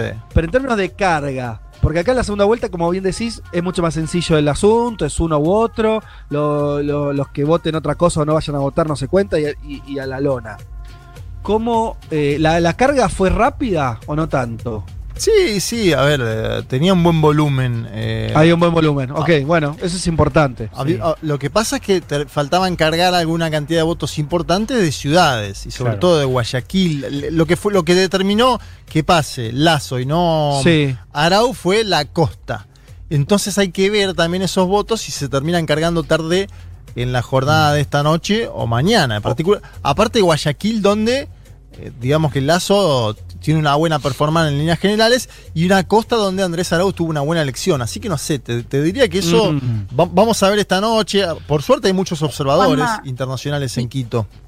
Y además lo que había pasado en la elección anterior, ¿se acuerdan que el Consejo Nacional Electoral había emitido un conteo rápido en el Sí. cual hablaba que la segunda vuelta iba a ser con Yacu Pérez? Todo eso generó muchísima polémica. Claro. De hecho, hoy la titular del Consejo Nacional Electoral dijo que no van a hacer conteo rápido y que se va a proclamar el ganador oficial una vez que estén, que hayan contado hasta el último voto. Está bien, Así eso que eso me, me parece que va a ser largo. Lo- ¿Y eso cómo lo evalúa Juanma? ¿Como algo positivo o, o no? Sí. Porque uno, alguien diría, che, están cambiando la regla de juego. Porque, ¿Por qué no conteo rápido? Porque salió la, la otra vez. Eh, bueno, el, el conteo rápido fue criticado, pero a ver, entre uno y otro hubo décimas de diferencia.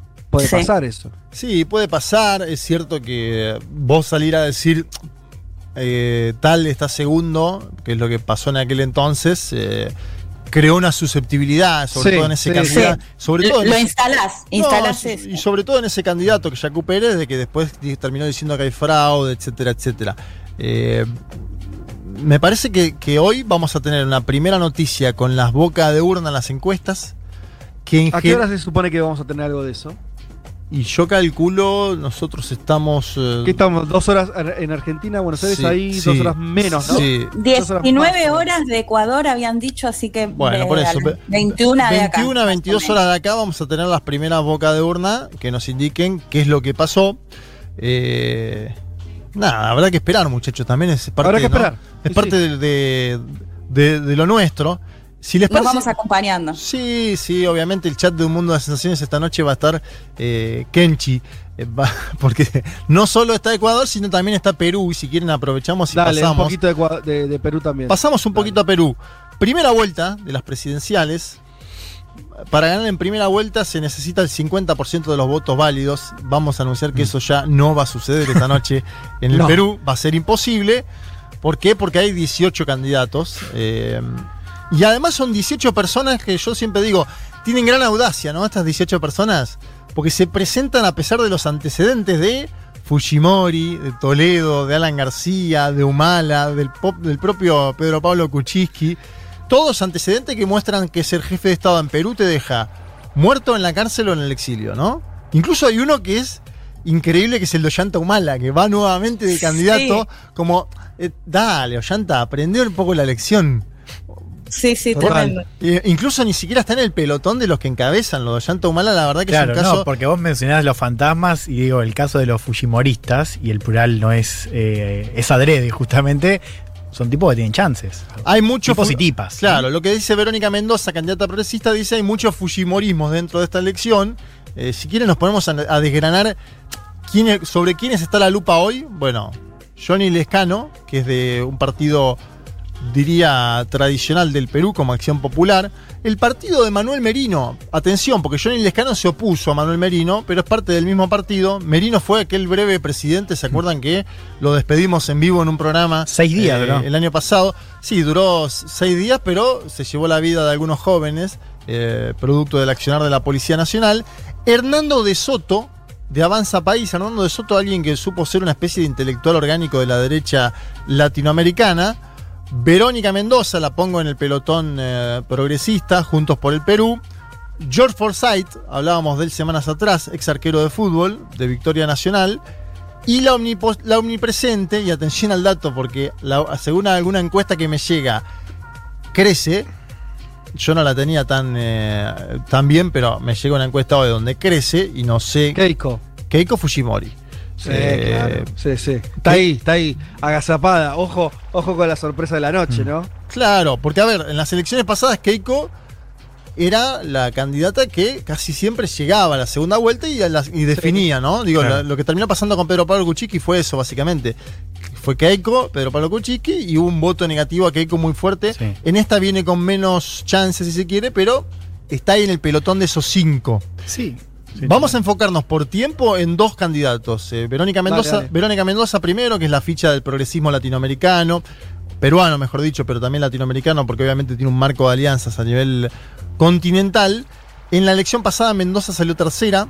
Si bien propone transformaciones estructurales como una nueva constitución, también apunta a mínimos, y quiero que nos concentremos en los mínimos porque son de verdad muy mínimos. Es decir, ¿qué, qué propone Verónica Mendoza hoy? Vacunas, oxígeno, internet y que la economía vuelva a crecer. Vacunas y oxígeno son las dos primeras cosas que menciona Verónica Mendoza. Y esto también nos, nos deja la pandemia, ¿no? Que, los mínimos eh, de los candidatos son, son de verdad mínimos. A ver, escuchemos un poquito a Verónica Mendoza. Sabemos que el pueblo está cansado de traición, de mentira, de promesas vanas, hoy más que nunca, y por eso, Jaime, que nuestra campaña hemos tratado de ser concretos, de plantear propuestas que son, ¿no es cierto?, que tienen un sustento técnico, económico, que son viables, porque el pueblo no está pues para floro barato en estos momentos. Entonces, la primera alianza es con el pueblo, con la gente, respetando lo que mande la voluntad popular. Y lo segundo es sí, yo sí tengo toda la voluntad de convocar Jaime, a todos los sectores democráticos y honestos del país. La clave, Jaime, más que buscar tal o cual partido, es poner una agenda concreta por delante. Vacunación universal, gratuita y ordenada. Distribución de oxígeno para que la gente no se nos siga muriendo por falta de oxígeno. Acceso a Internet para niños y jóvenes para que puedan seguir estudiando. Reactivación de la economía. En torno a esas cosas, estoy segura que podemos generar un amplio consenso de fuerzas diversas para salir juntos de esta crisis. No me cabe la menor duda, Jaime, que en este momento tan difícil y doloroso para el país vamos a necesitar unidad y yo estoy dispuesta a convocarla. Por supuesto que sí. Voy con Vero, vamos con toda la gente. Voy con Vero, Mirá lo que encontró es que nace ahí, ¿eh? Eso. Es el jingle de Verónica Mendoza. Ah, mirá. Me parece que lo pasaron ayer en cheque en blanco y estamos aprovechando gentilmente, ¿no? La, la- el backup que tenemos. Eh, un- una perlita que encontré que nace ahora mientras íbamos charlando. Bueno, ahí está. Vayamos redondeando, pero, pero digamos, eh, ¿qué te iba a decir? Este, posibles eh, escenarios. A ver, uno si, si Mendoza llega a entrar al balotaje sería una sorpresa porque habría una candidatura de izquierda entrando al balotaje, no es algo que suele suceder en, en Perú. ¿Qué otro escenario es el de Keiko? ¿Qué, qué habría que, qué sería una sorpresa que ocurra hoy o no?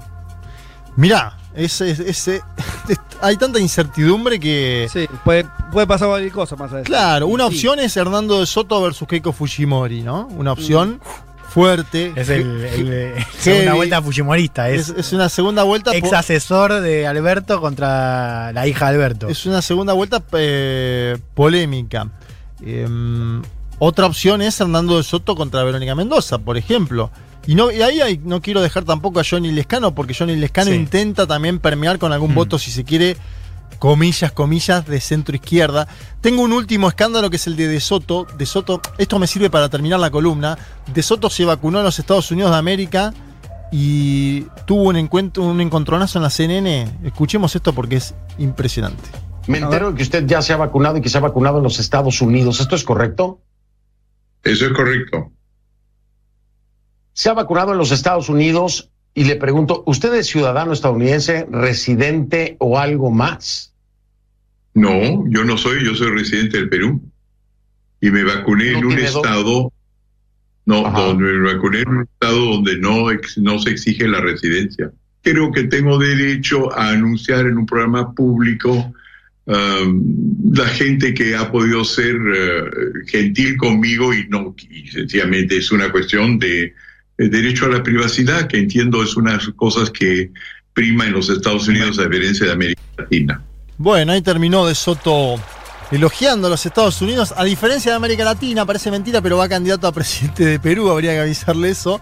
Eh, aún así tiene, diría, buenas chances en, dentro del escenario actual, ¿no? Estábamos hablando justo de ese tema con, con Juan Elman. Y además esto, esto de la inmunización es complicado porque en Perú hay apenas medio millón de peruanos eh, vacunados. Y De Soto está diciendo con total tranquilidad que fue dos veces a los Estados Unidos de América, que se vacunó, que no pasa nada, que tiene derecho a la privacidad y la intimidad. Eh, bueno, hay que ver qué es lo que termina pasando hoy. eh, en, la, en la elección, convencer a los indecisos fue gran parte de lo que intentaron los candidatos durante la última semana, ¿no? Visto y considerando además que hay 18 candidatos. Y prestaría especial atención a los números de asistencia hoy, porque si sumamos Claro, pandemia, claro. si sumamos pandemia más escepticismo general, eh, antipolítica en algún punto, Sí, pueden, pueden pasar a segunda vuelta personas que si vos contás bien los votos y les, le, le sacás el ausentismo en blanco, por ahí tienen 12 puntos. Bueno, tranquilamente. Exacto. ese- Tranquilamente, 10 puntos. Pues Sí. se pone un escenario de, una legitimidad muy baja, ¿no? Sí, y, a- y en y en un marco de una crisis política y económica, eh, y con esto termino, Katy Díaz, que es politóloga de la Universidad Católica del Perú, está diciendo, buena parte de la ciudadanía, y especialmente los más pobres o quienes se han empobrecido con la crisis, está pensando más en sobrevivir que en votar. Dice, informarse sobre política se vuelve inclusive un privilegio desde ese punto de vista. Es interesante esa conclusión a la que llega Katy Díaz pensando en la elección de hoy, eh, donde la antipolítica florece en algunos segmentos de la sociedad y donde, ¿qué dicen el- las y Bien. los políticos?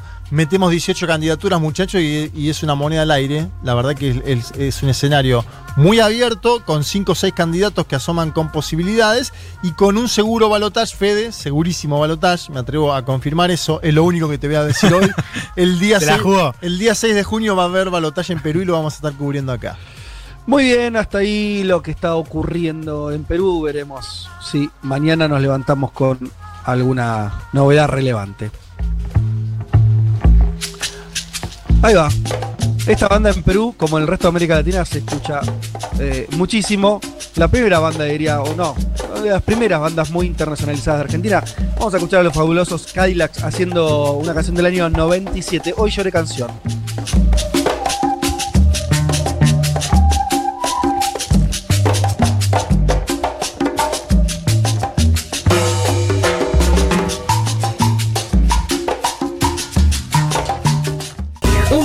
De sensaciones. Vázquez, Carg, Martínez, Elman. Un programa que no quisiera anunciar el comienzo de la Tercera Guerra Mundial. Pero llegado el caso, lo hará.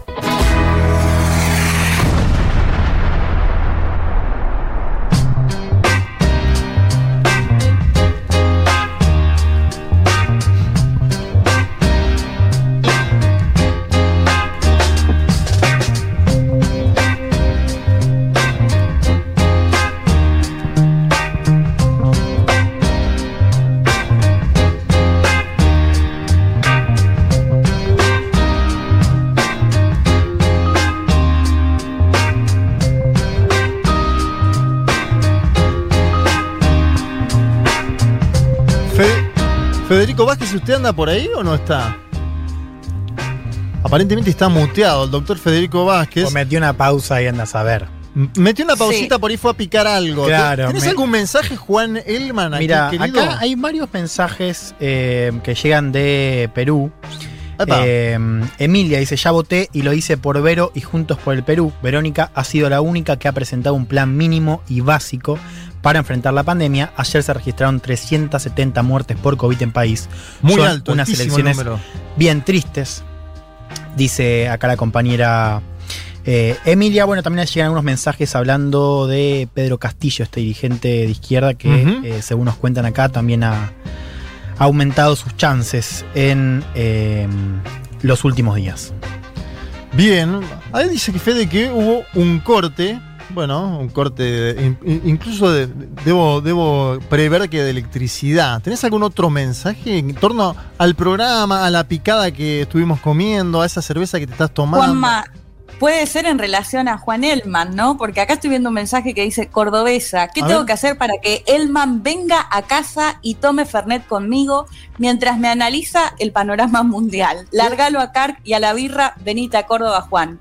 Mirá, me lo quieren sacar a Juan Elman de acá, viejo. Estábamos, ¿no? Tomando una picadita, una cerveza. Hay restricciones, además. Hay muchos, Claro. hay muchos mensajes. Hola, hola.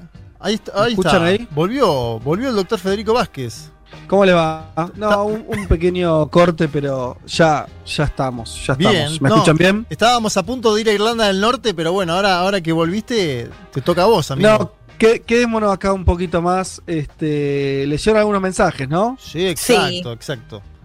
Bueno, muy bien. eh, eh, usemos bien, bien usado ese tiempo entonces para, eh, para leer lo que nos comentaban los oyentes. No, yo les decía que eh, teníamos para, para hoy en esta eh, sección sobre, sobre ideas que nuevas para cambiar el mundo, que hay de nuevo viejo, todo eso. eh, les decía, hoy voy a tener que justificar un poco el por qué elegir esto, veremos cómo sale.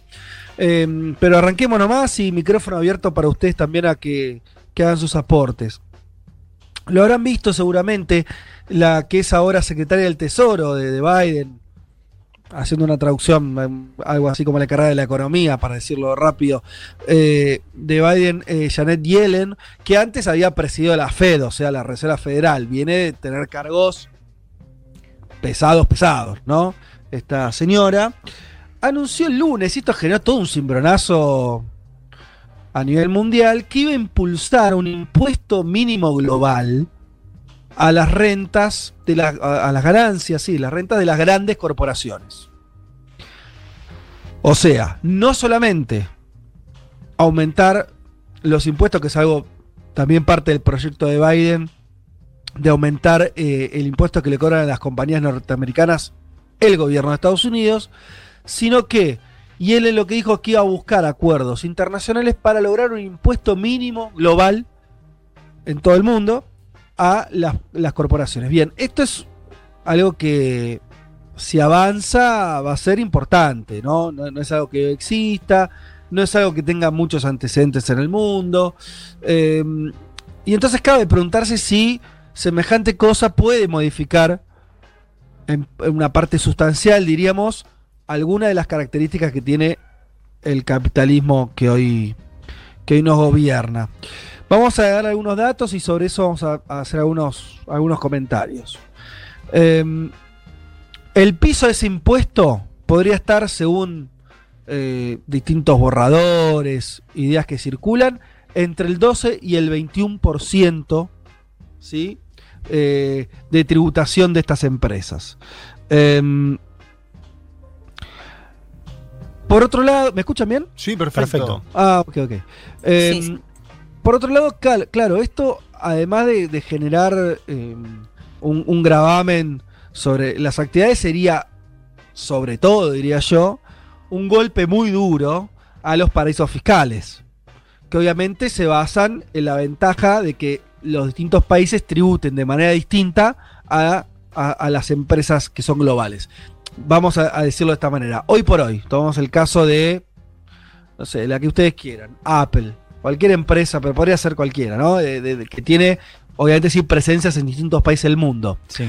Eh, hoy intenta jugar eh, su condición impositiva, recuerdo a dónde tribute menos. A ver qué país eh, me cobra menos impuestos, hacia allí voy con mi casa matriz o, o- o- o, este, mis... Además, estas empresas piensen que no son solamente una empresa, sino son conglomerados de otras empresas, bueno, una- toda una complejidad. Hoy por hoy pueden jugar las empresas a decir, a, instalarse en, en países, incluso en paraísos fiscales, lo- algunos países Después vamos a hablar de Irlanda, podría ser uno de esos. Eh, Luxemburgo, ni hablar de la, eh, las Islas Vírgenes, etcétera, etcétera, Panamá y Holanda demás, que son a su vez países fi- fiscales, entonces paraísos fiscales que tienen tributaciones recontra bajas o algunos eh, no las tienen prácticamente, y entonces se instalan ahí y dejan de estar en, en otros países que le cobran impuestos. Si la idea de Yellen se instala, todos los países tendrían un mínimo ¿sí? que estaría entre ese 12 y 21%. Después cada, cada país cobraría eh, eh, un extra de acuerdo a su propia decisión soberana, pero al existir un primer colchón, eso desalentaría muchísimo esta estrategia que tienen las empresas de ir a donde tributen menos. Em, obviamente esto se da en un marco, que lo hemos contado ya acá, de Biden llevando el impuesto a las ganancias de las grandes empresas del 21 al 28. eh, Y te sumo algo ahí, Fede, porque ahí también hay que entender la dimensión de cómo cambia eh, la tributación, que es introducir esta idea de que se empieza a tributar a las empresas eh, en, en el marco de este plan de infraestructura que hablamos la semana pasada, no por dónde declaren los headquarters, que es un poco lo que decías vos, ¿no? Declararlo en. Irlanda, donde sea, sino por dónde tienen los clientes.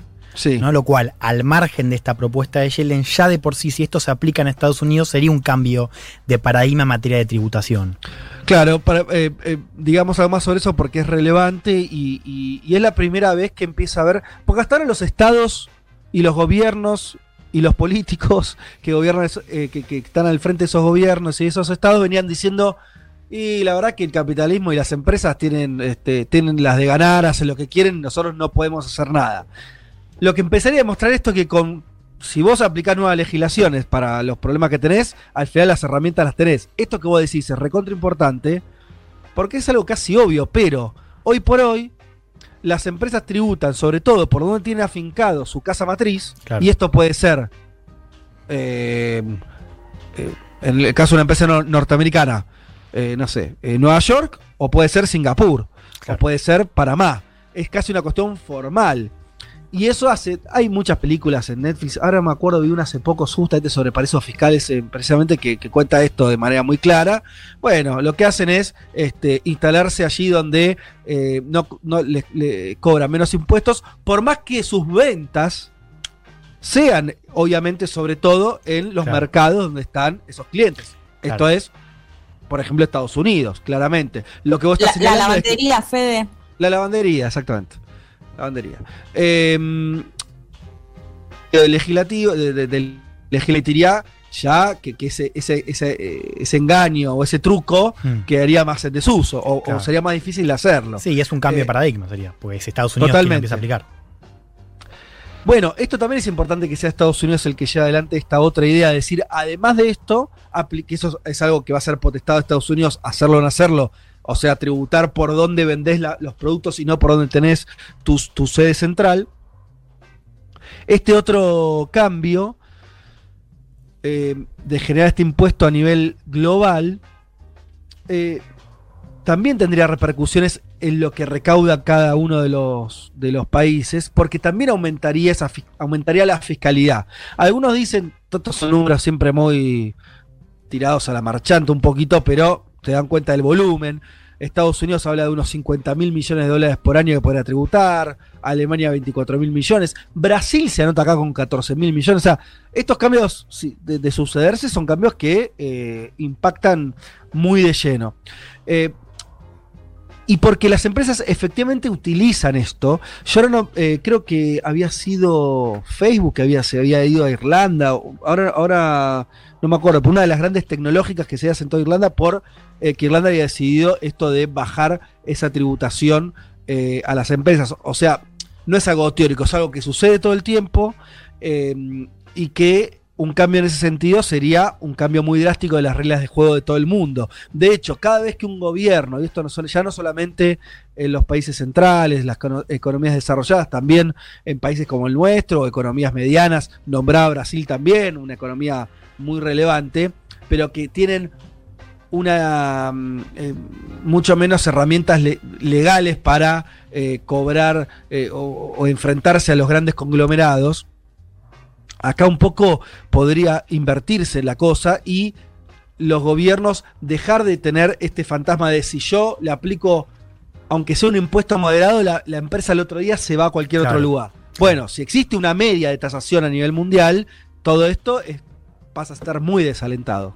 No, y me parece ¿Ibas a decir Fede, algo? Sí. Fede ahí que está bueno.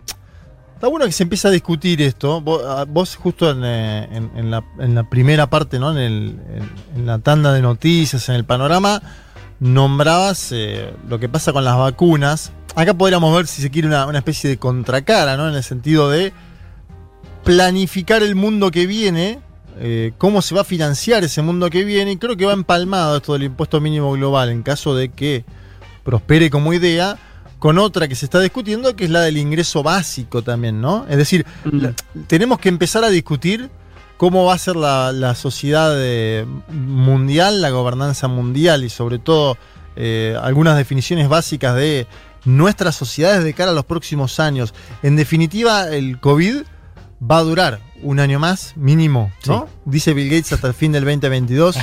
Eh, bueno, vaya uno a saber, el COVID va a durar un tiempo más. ¿Eso qué va, qué va a hacer? Que haya sectores que no puedan salir a, a laburar normalmente, como se hacía antes de la pandemia, va a crear eh, más crisis eh, a nivel económico en los países periféricos.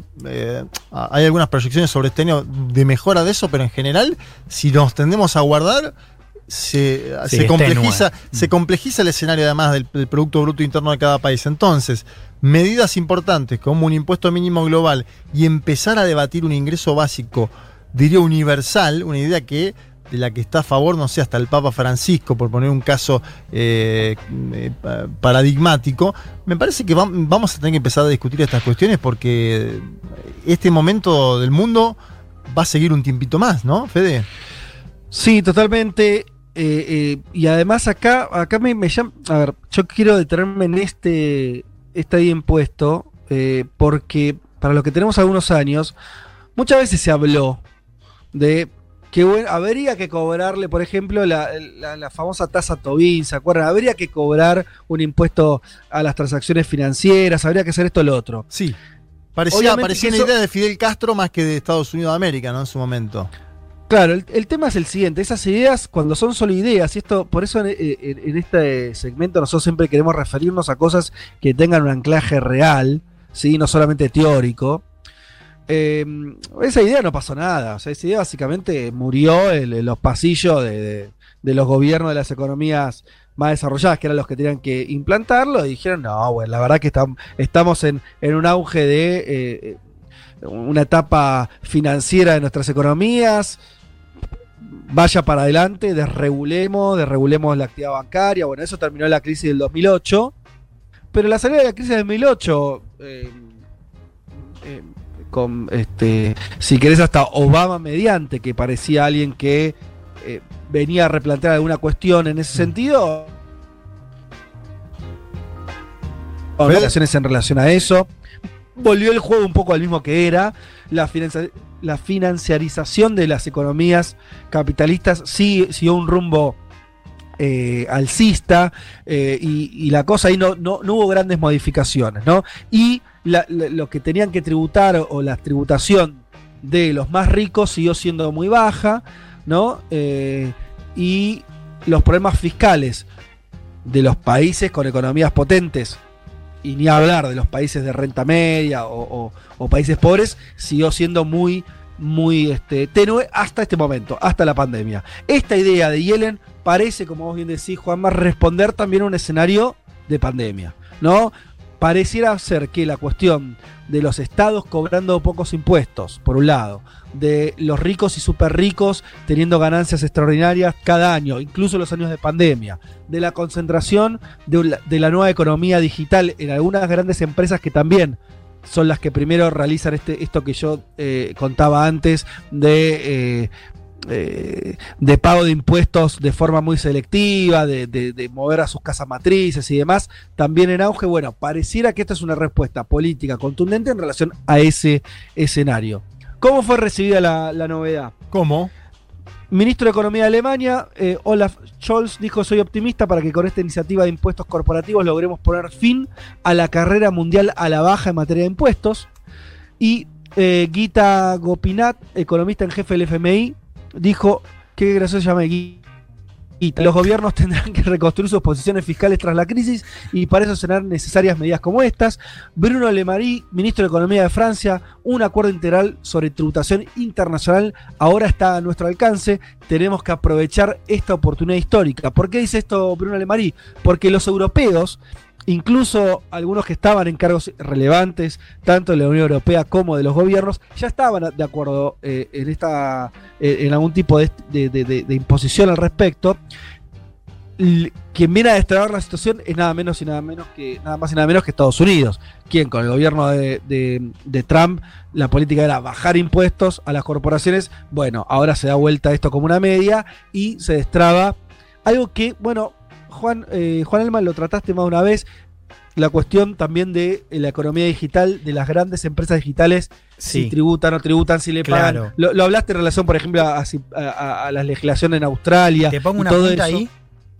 Sí. No, a ver, me parece súper interesante y pertinente lo que, lo que ya ves, porque acá hemos hablado bastante de este movimiento para regular el, o para recortar el poder de las famosas Big Tech. ¿no? Entonces, ahí decíamos, había dos vectores muy importantes, Europa y Estados Unidos. Estados Unidos se sumó hace poco, ¿no? En su carácter más bipartidario y con un- una voluntad más, más grande de, bueno, avanzar eh, en esta regulación. Ahora, si vos mirabas las agendas, la cuestión de la tributación era una preocupación para Europa, pero no tanto una preocupación para Estados Unidos. Es decir, cuando se discutía tributación, que era un, un debate muy impulsado por la Unión Europea, Estados Unidos en general ponía el foco en otro lado, o sea, un poco esquivaba ese debate. Lo que me parece que es, muy interesante lo que traes porque lo que estamos viendo en estas semanas, digo, al margen de cómo avanza esto o no, es que de pronto Estados Unidos también se está sumando con otras herramientas también a esta discusión para incluir la cuestión de tributación en este gran paquete de medidas que tiene que ver con recortar el poder de las grandes plataformas.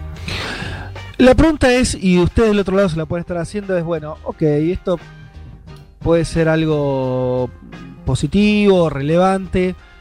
¿Es algo que reconfigura el mundo? Bueno, que digo, esto es un poco de lo que se trata de, de que juguemos en esta sección a pensar cosas en grande, en serio. Yo dije que era discutible, por lo tanto, admito que puede, puede parecer este, no tan, o sea, no, no revolucionario, pero tomemos en cuenta algunos datos para terminar de hacernos una idea. En los últimos 40 años, y hasta soy generoso, podría ser 45 años, las economías desarrolladas, el llamado primer mundo, pero por efecto contagio también el resto de las economías, a veces llamadas emergentes, como quieran decirle, todos en el, mundo occidental capitalista viene de 45 años de bajar impuestos. Esta política fue muy clara, revisen algún diario viejo, eh, eh, googleen un poco, es muy clarito que ya cuando está Margaret Thatcher y Ronald Reagan a fines de los 70, principios de los 80 al frente de los gobiernos, hay un cambio de tendencia completo en este sentido. Empieza a haber una baja generalizada de los impuestos, los impuestos son malos, son distorsivos, cortan la inversión, estos se transforman, en- estas, estas ideas eran marginales o inexistentes hace 60 años, 50 años, pasaron a ser hegemónicas muy rápidamente y pasaron a configurar el mundo. Nosotros hablamos de neoliberalismo todo el tiempo, bueno, esa es una palabrita que arrancó en ese momento, ¿sí? El neoliberalismo no es igual a capitalismo. El neoliberalismo es una fase, el capitalismo es una característica del capitalismo. Hubo capitalismo sin neoliberalismo, hubo capitalismo de otros tipos, ¿sí? A partir de los últimos 45 años, el capitalismo adopta esa fase neoliberal, que entre otras cuestiones, en un eje muy central, diría, en el ADN de lo que se trata ese neoliberalismo, es una baja de la tributación por parte de los estados, cobrar menos impuestos y sobre todo cobrarle menos impuestos a las grandes corporaciones y a los más ricos. Es una constante, es estructural en ese sentido. Eh, hace pocos años, ¿se acuerdan? Hubo un libro que fue un bestseller porque, bueno, porque era un buen libro y porque además tuvo un título muy ganchero, que era El Capital del siglo XXI de Tomás Piketty, el, econom- el economista francés. Todo ese libro, básicamente, se limita a decir, en los últimos 40 50 años, el capitalismo se parece mucho al que teníamos a fines del siglo XIX, principios del siglo XX, baja tributación, los ricos no pagan impuestos, las empresas de los ricos no pagan o pagan pocos impuestos. Una de las razones, y acá cito textual, por las que el descenso de la desigualdad se detuvo en los 80, dice Piketty, cuando Reagan redujo la fiscalidad progresiva, eh, pensando que haciendo eso habría un aumento en la innovación y el crecimiento. Pero 30 años después podemos ver que no funcionó, particularmente en los Estados Unidos y en el Reino Unido, ¿sí? dice Piketty.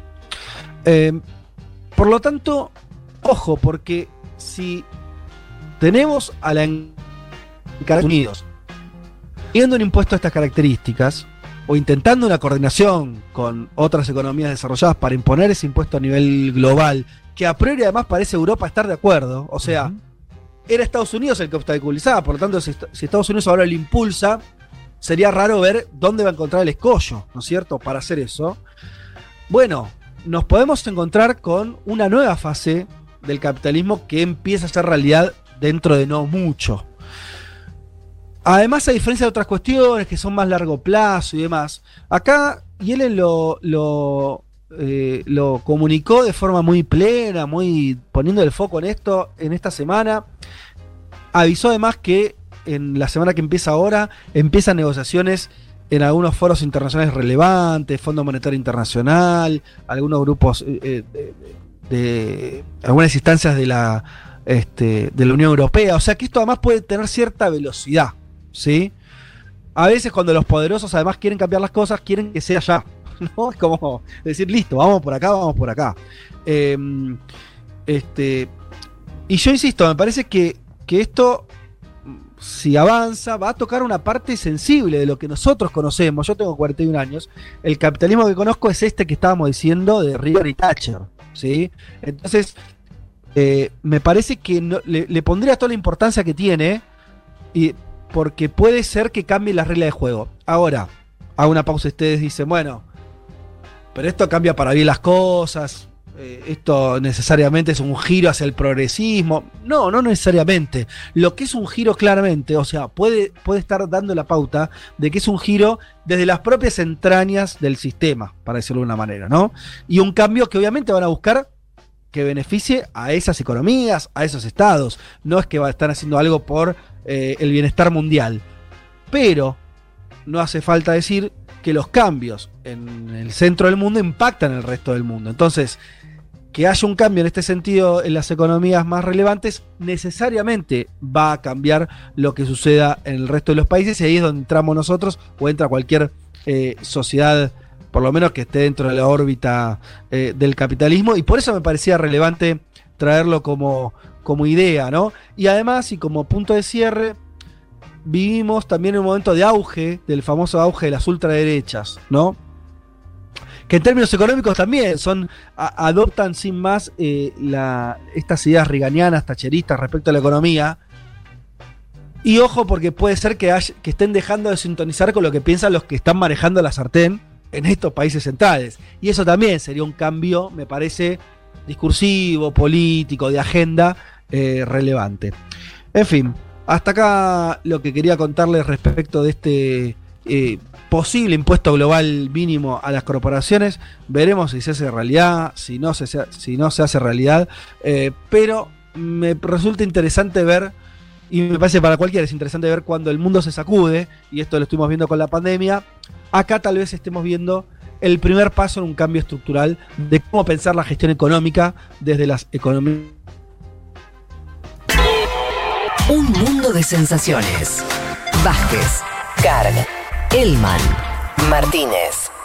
Ver las cosas desde un rincón del mundo te da otra perspectiva.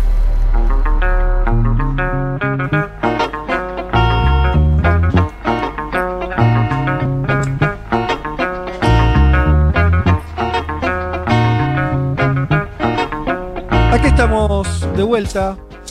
Eh, bueno, tenemos muchos mensajes, eh, pero vamos a meternos. Estamos un poquito justo de tiempo. La semana pasada, ¿se acuerdan? Nos empezó a caer mensaje de que tenía que durar cuatro horas el programa. Bueno, no, no, no. No vamos a caer en esa trampa. Ya caímos una vez, ya pasamos de dos a tres. No Salvo que haya 5.000 socios nuevos, ponle No, claro. La vamos ¿No? a poner tan arriba que no va a ser posible. O no, pero lo intentaremos en ese caso. Sí. No, pero ni empecemos a conversarlo, chicos, porque okay. ter terminamos ahí, ¿eh? Salí ahí. ahí. che, Irlanda del Norte, Juan.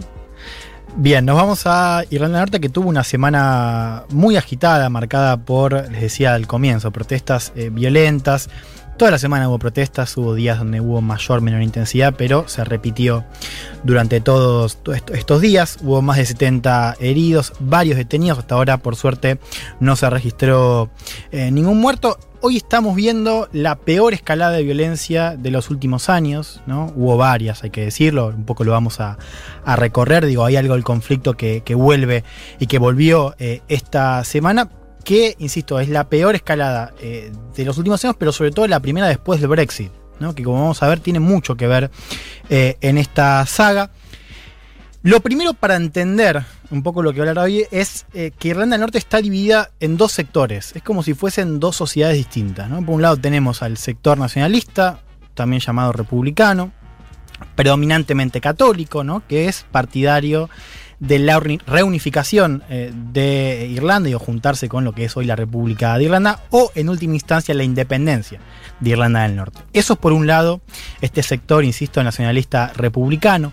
Del otro lado tenemos a los unionistas, también conocidos como lealistas, predominantemente protestantes, que son partidarios de que Irlanda del Norte, bueno, siga siendo parte del Reino Unido, ¿no? Gente que se identifica eh, como británica, que adhiere eh, a, la, corona, y hablamos de dos grupos sociales eh, que, un poco dan cuenta de dos identidades distintas, ¿no? Acá esta es una clave para la columna de hoy, ¿no? Hablar un poco de las dos identidades que conviven en un mismo territorio. Para entender y graficar un poco, acá hablamos de dos grupos que, insisto, viven el mismo territorio, pero viven muy separados, casi segregados. Fíjate algunos datos que me parecían eh, muy interesantes. El 97% de las viviendas sociales, digo, de los barrios así construidos con viviendas sociales, está segregada entre católicos y protestantes. 97%. Wow. Otro dato. Solo el 8% de los jóvenes, digo, de los pibes de Irlanda del Norte, va a colegios integrados. Todo el resto, que es mm. casi la mayoría, va a colegios que representan a uno de estos dos sectores sociales, ¿no? Este sector nacionalista católico y el protestante. Nueve de cada diez van a esos colegios entonces. Claro, ¿no? son, son dos sectores eh, muy distintas, que viven en lugares distintos y que han sido enfrentadas históricamente. ¿no? O sea, entre el 68 y el 98, o sea, 30 años, tuvimos un conflicto armado muy fuerte, permanente, ¿no? de vuelta, con distintos puntos eh, álgidos eh, y bajos, conocido en inglés como The Troubles, ¿no? los, los problemas o conflicto norirlandés, con actuación de grupos paramilitares. Ahí destacamos, por ejemplo, lo que fue el ejército republicano irlandés, el famoso AIRA, ¿no?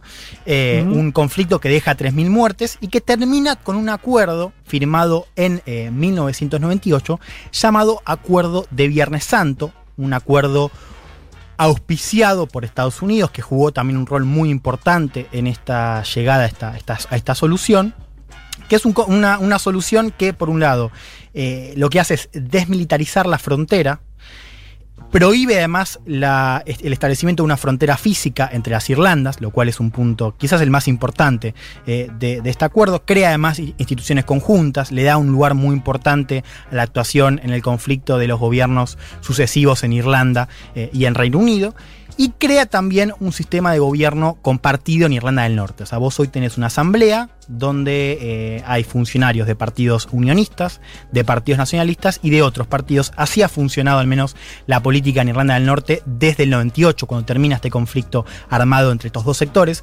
Vamos a escuchar, por ejemplo, a una de estas voces, ¿no? Arlene Foster, que es eh, la primera ministra, sería, digamos, la mandataria de eh, Irlanda del Norte, que representa al Partido Unionista Democrático, hablar un poco de esta situación Eh, que se esta semana y de cómo dialoga también con este pasado. La escuchamos. The scenes we have seen over this last evening and in previous evenings in various parts of Northern Ireland are, are totally unacceptable. There can be no place in our society for violence or the threat of violence, and it must stop. Just as it was wrong in the past and was never justified, so it is wrong now and cannot be justified. Las escenas que hemos visto durante esta última noche y en noches anteriores en varias partes de Irlanda del Norte son totalmente inaceptables. No puede haber ningún lugar en nuestra sociedad para la violencia o la amenaza de violencia y debe detenerse. Así como estuvo mal en el pasado y nunca estuvo justificada, está mal ahora y no se puede justificar. Esto decía Arlene Foster, la primera ministra, eh, para decirlo de algún modo, de Irlanda del Norte. Bien, nos metemos en eh, lo que pasó esta semana y un poco de dónde vienen estas protestas. Hay dos factores detrás de esta nueva escalada, uno coyuntural y otro más estructural. empiezo por el coyuntural, que es casi como un catalizador de esta última marea de protestas, fue la decisión de la justicia de no sancionar a políticos de Sinn Féin. Sinn Féin es eh, el partido, eh, partido el que representa al, al brazo republicano, es el brazo político del, del AIRA, del, del ejército republicano eh, irlandés.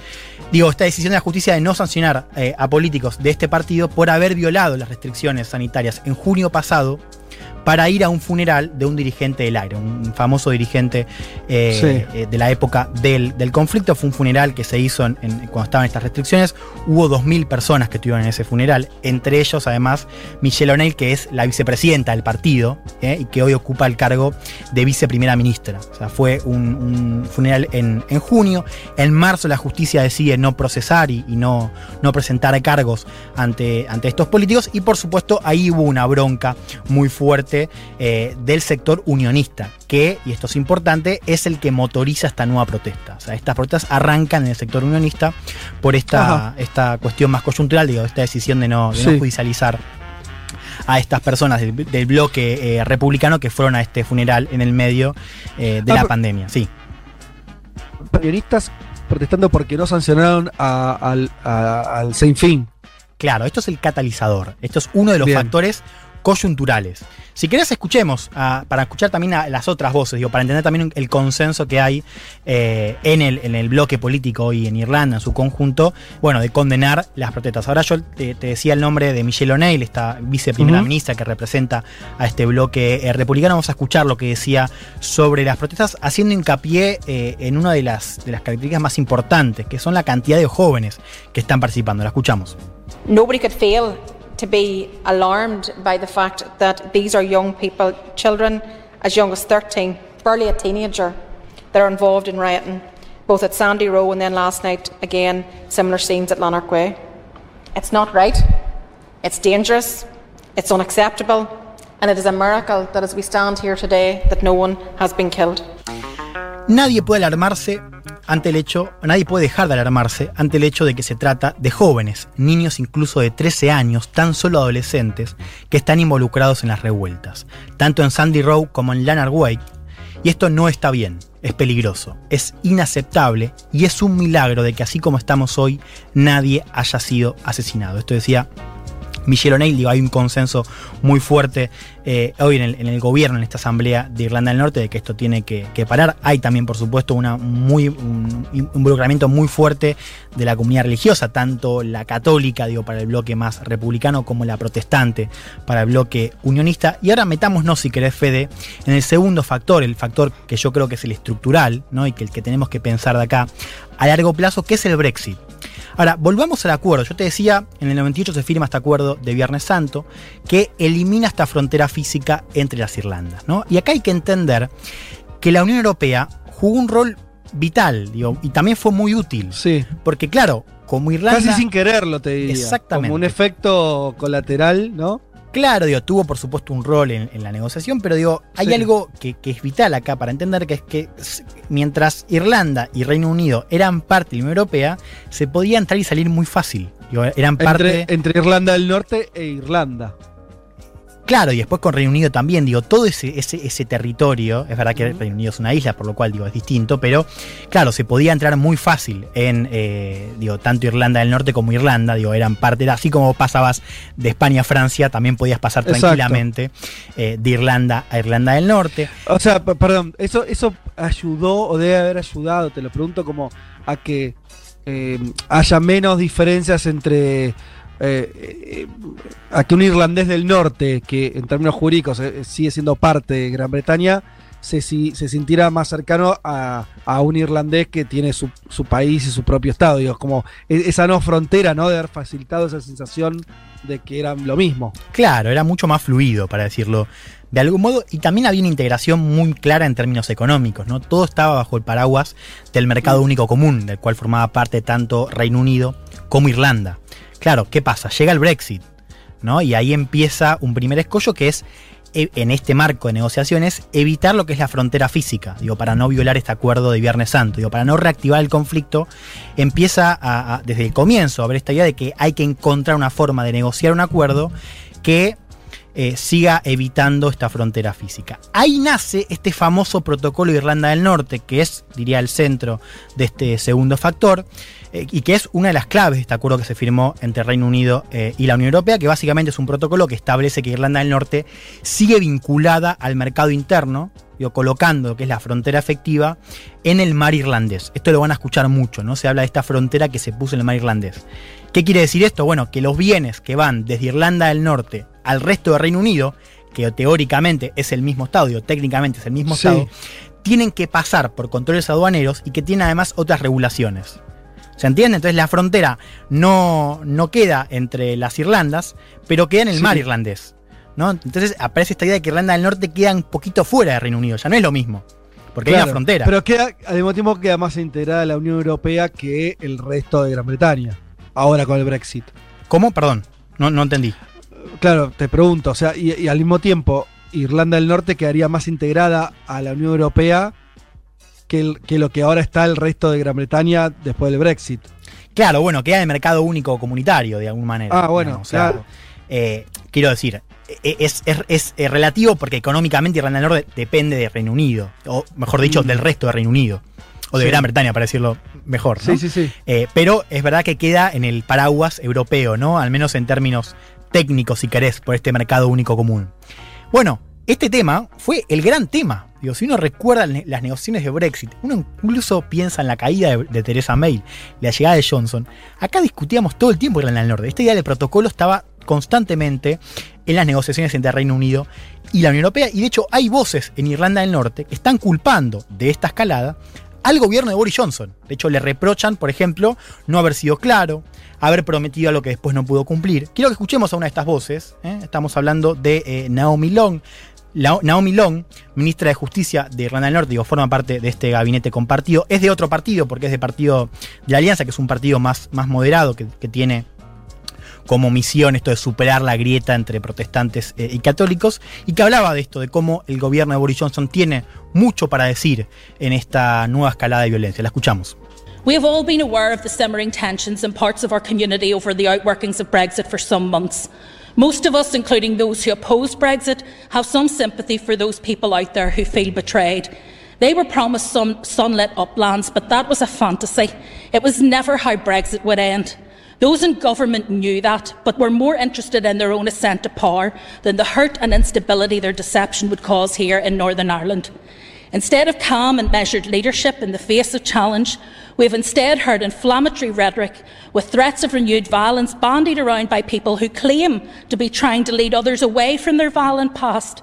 That dangerous language, that foolish talk, could only ever serve to further stoke the anger Todos hemos estado al tanto del aumento de las tensiones por el resultado del Brexit y el impacto en nuestra comunidad. La mayoría de nosotros, incluido aquellos que se oponen al Brexit, siente algo de simpatía por aquellas personas que se sienten traicionadas. Se les prometió un paraíso, pero fue una fantasía. El Brexit nunca iba a terminar así. Aquellos en el gobierno, hablando del gobierno de Boris Johnson, lo sabían, pero están más interesados en su propio ascenso al poder que en el dolor y la inestabilidad que su engaño iba a producir en Irlanda del Norte.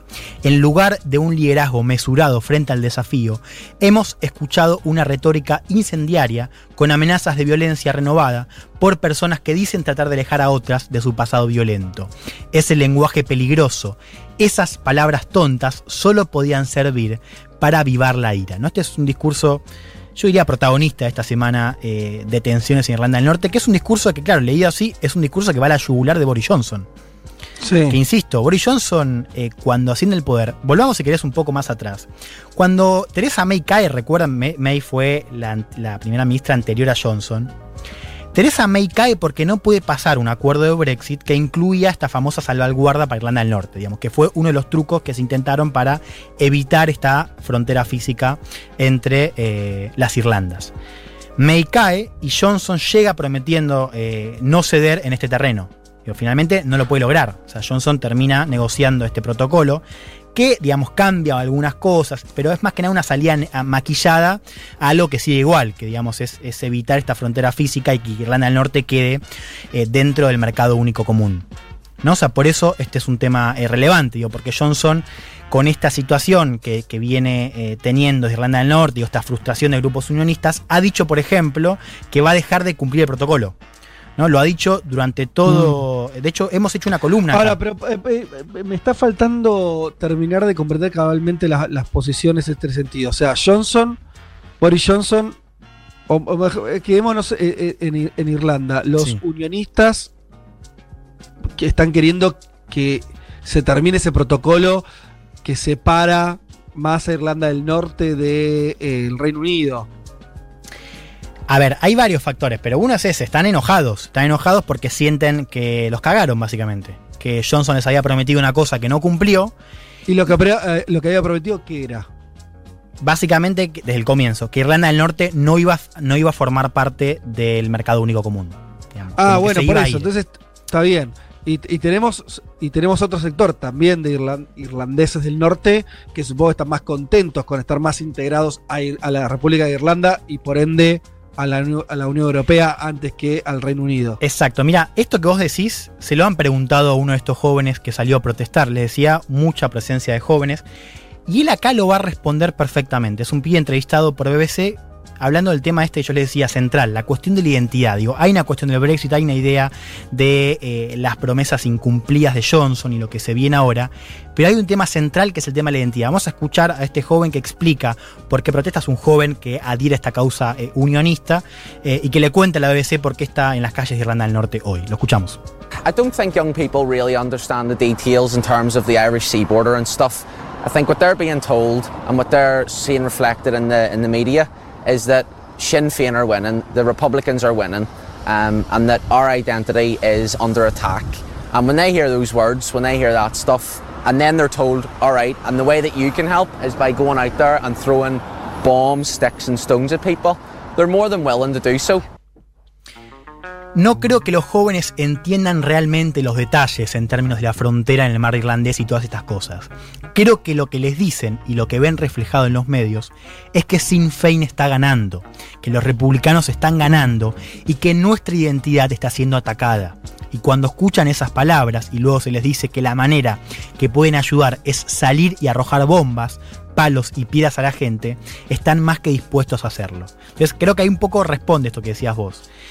Efectivamente, hay mucha bronca respecto a lo que termina siendo el Brexit, cuyas consecuencias se empiezan a ver ahora. Digo, hay exportaciones que o están llegando mal, digo, hay una cuestión de delivery, por ejemplo, que ya no es lo mismo, por más de que hay, una, hay un mar efectivamente entre, entre Irlanda y Reino Unido, digo, hay algo de estas nuevas regulaciones que están empezando a permear ahora, Sí. que por supuesto es un factor, pero después está la cuestión de la identidad, ¿no? Que esto que te decía el pibe, ¿no? De a los Sí, pibes le están diciendo que los republicanos están ganando, que los Claro. unionistas están perdiendo y que con el Brexit van a empezar a perder cada vez más.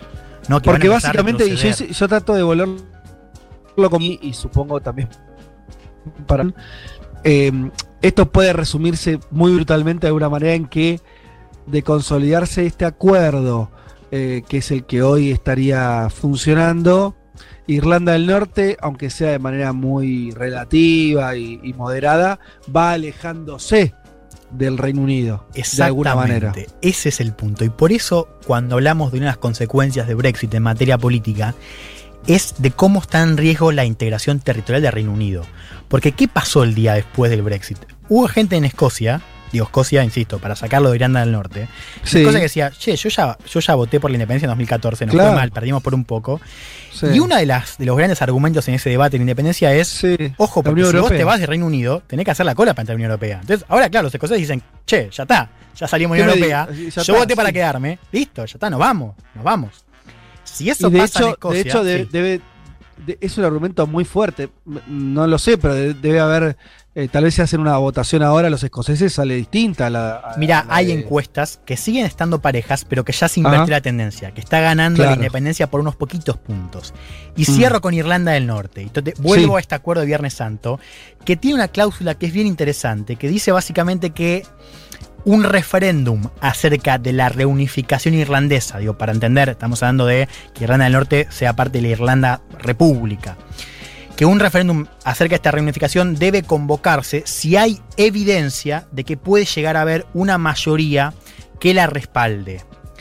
Bien, acá si uno mira el conflicto, digo, en general, la sociedad en Irlanda del Norte, estos dos sectores, los unionistas, es decir, los que están de acuerdo con que Irlanda del Norte sea parte de eh, Reino Unido, que se oponen a esta idea de reunificación, los unionistas siempre han sido mayoría, pero esto podría estar empezando a cambiar. De hecho, Mm. en las últimas elecciones generales, y por primera vez en mucho tiempo, Sí. en 2019, los partidos nacionalistas republicanos sacaron más escaños que los unionistas. Y este año fue, tiene que haber un censo. O sea, si este año el censo da a entender que hay una mayoría republicana, entonces el referéndum por la reunificación podría tomar fuerza. Y estas protestas, que insisto, son eh, instigadas desde la unionista, nos dan la pauta de que esto se puede picar, de que esto se puede, o sea, si empieza a tomar fuerza, esto Sí. se puede complicar mucho. Entonces, Sobre todo sí. ya no, pero lo interesante lo que está diciendo es ya no- y, y vamos cerrando porque estamos pasadísimos, pero ya no como cuando, como decís, se picó décadas atrás, en el sentido de que eh, se conformó el IRA, una, una guerrilla que intentaba la independencia de, de respecto al Reino Unido, sino que se pique al revés. ¿no? Por lo que vos estás diciendo, por los unionistas, los que quieren seguir siendo parte de Gran Bretaña, que dicen, che, así como están las cosas, y además hacen un referéndum, eh, o hay una mayoría política republicana, o pros eh, unión con el resto de Irlanda, lo podemos perder. O sea, lo probable es que, y sería medio extraño, eh, que quienes vayan hacia un camino más de confrontación en las calles, violencia, yo qué sé, sea este sector. Claro, bueno, por supuesto también los republicanos ven, eh, claro, eh, estoy de acuerdo con eso, pero hay que entender también que los republicanos que de repente estuvieron todas su, así, las últimas décadas esperando este momento, tampoco se van a quedar callados. Ah, O sea, no, no, eso seguro. Claro. No, no. Pero a lo que voy es, los que tendrían la mayoría política, incluso la mayoría institucional, sean los republicanos, algo por lo que pelearon mucho tiempo, Claro. y sean los unionistas los que se, los que eh, se vayan para otro lado, digo, to- tomen una, una línea más Claro, insurreccional, sí, violenta. Total, total. Y acá vemos también las cosas que, que termina desempolvando el Brexit, porque el Brexit también tiene que ver con esto. ¿no? Entonces, Sí. bueno, esto está, está siendo, por Bien. supuesto, muy seguido de cerca, y ya cierro, por el Reino Unido, por la Unión Europea y por Estados Unidos también, que es el gran auspiciante de este acuerdo. Y ya le dijo al Reino Unido que no puede tocar nada de este acuerdo, porque si lo toca, no va a haber ningún acuerdo comercial entre Estados Upa. Unidos y Reino Unido. Así que hay, por supuesto, un tablero que eh, significa que cualquier ficha que se mueva puede ser determinante en un conflicto que es viejo, pero que ha vuelto esta semana. Bueno, interesante, complejo. Espero que del otro lado hayan este, parado la oreja y, y- y comprendido un poco más de qué se trata todo esto. Eh, gracias, Elman. Federico Vázquez, Juan Manuel Carr, Leticia Martínez y Juan Elman. Un mundo de sensaciones. De la invención de la rueda a las stories de Instagram.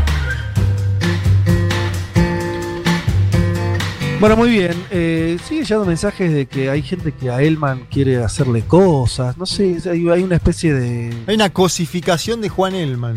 Ahí va, ahí va, hay una cosificación de Juan Elman. Che, bueno, eh, vamos rapidito a la canción del mundo. Mirá, mirá lo sintonizado que estás con el musicalizador de esta emisora. A ver. Eh, que eh, la eh, eligió justamente este tema, de la cuestión de Irlanda. Él había desarrollado unas cosas que, que un poco las contaste vos, así que eso me lo salteó. Pero nos dice Pablito 30, el jueves se alcanzó el punto álgido de los choques en Irlanda del Norte con el, el incendio de un colectivo en Belfast. Bueno, bueno, la trillada canción del poseedor de acciones de Facebook a través de la firma de capital de riesgo Elevation Partners, el señor Bono Ah. y su Sunday Bloody Sunday. No vamos a ir ahí, que sería la referencia obvia en relación Claro. a Irlanda y, y- y demás. Eh, vamos a escuchar a alguien que nació en la ciudad que ese, de ese bondi prendido, Belfast. Hablamos del músico Van Morrison. ¿sí? Las raíces familiares de Morrison proceden de escoceses del Ulster, eh, que se asentaron justamente en Belfast. Debido al contacto con transportes procedentes de los Estados Unidos, el padre de Morrison tenía una de las mayores colecciones de discos en toda la región del, Ul- del Ulster, eh, adquirida durante su estancia en Detroit a, eh, principios de la década del 50, por lo que Morrison creció escuchando muchísima música. Con 17 años salió de gira por Europa eh, con The Monarchs, su primera agrupación. En abril de 1964 integró Dem, después de responder a un anuncio que buscaba gente para que tocase en un club nocturno, eh, en un hotel, una, que era un antiguo salón de baile frecuentado por marineros. Mirá qué, origen así bien de, los bajos fondos. Los Doors actuaron como teloneros de los de. eh, y los dos Morrison y ambas bandas improvisaron una versión de Gloria, la que les recomiendo escuchar, dice Pablo, tanto la de Jim como la de Van. Eh, Jim, hablamos de Jim Morrison, el líder de los Doors, eh, se sintió tan influenciado por Van Morrison que le copiaba agacharse a la altura del bombo de la batería durante las pausas instrumentales que hacía la banda. En 1968 Van Morrison salió rajando para Nueva York, era artista de Back Records donde hizo Brown Eyed Girl, eh, la muerte prematura de su productor, Bert Berners, reveló que Bang estaba en manos de una de las familias de la mafia neoyorquina. Mira vos. Epa. Como solista, sí. Mundas fue su primer trabajo que superó el millón de copias vendidas en 1970 y quizás su mejor disco. Controló todo el proceso de producción musical y participó en las mezclas del álbum. Un disco cálido, optimista y buen gusto, especial para ponerlo en loop en tiempos como corren. Vamos a escuchar una canción de este disco que recuerda quizás sus orígenes en ese club marinero. Estamos hablando de Into the, Mas- de Mystic, perdón, Into the Mystic, que reza en su estrofa. Y cuando suena el cuerno de la niebla, estaré volviendo a casa. Y cuando suena el cuerno de la niebla, quiero oírlo, no tengo que tenerle miedo. Y quiero sacudir su alma gitana, tal y como hice antes en los antiguos días. Y magníficamente nos incorporaremos en la niebla. Bueno, ahí en esa niebla que parece estar volviendo a Irlanda del Norte, vamos a escuchar entonces al gran Van Morrison haciendo Into the Mystic.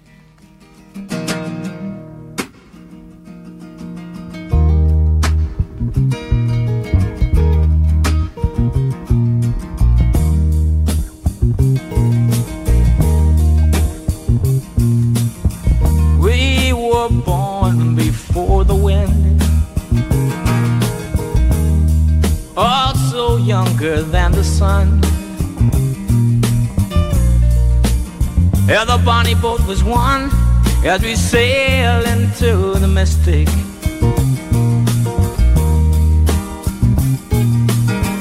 Oh, I can now hear the sailors cry smell the sea and feel the sky. Let your soul and spirit fly into the mystic.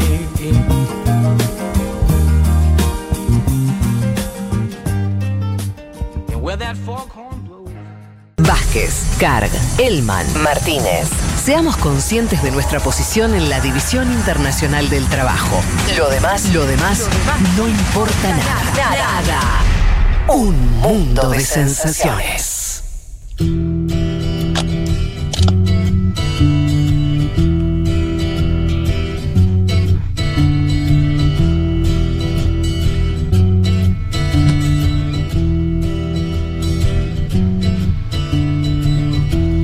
Bueno, aquí estamos de vuelta ya eh, sobre el final. Eh, vamos terminando este programa. 20 minutos. Eh, y tenemos un- el tema que nos trajo Leti Martínez, que tiene que ver con Paraguay. Volvemos a nuestra región, volvemos a América Latina.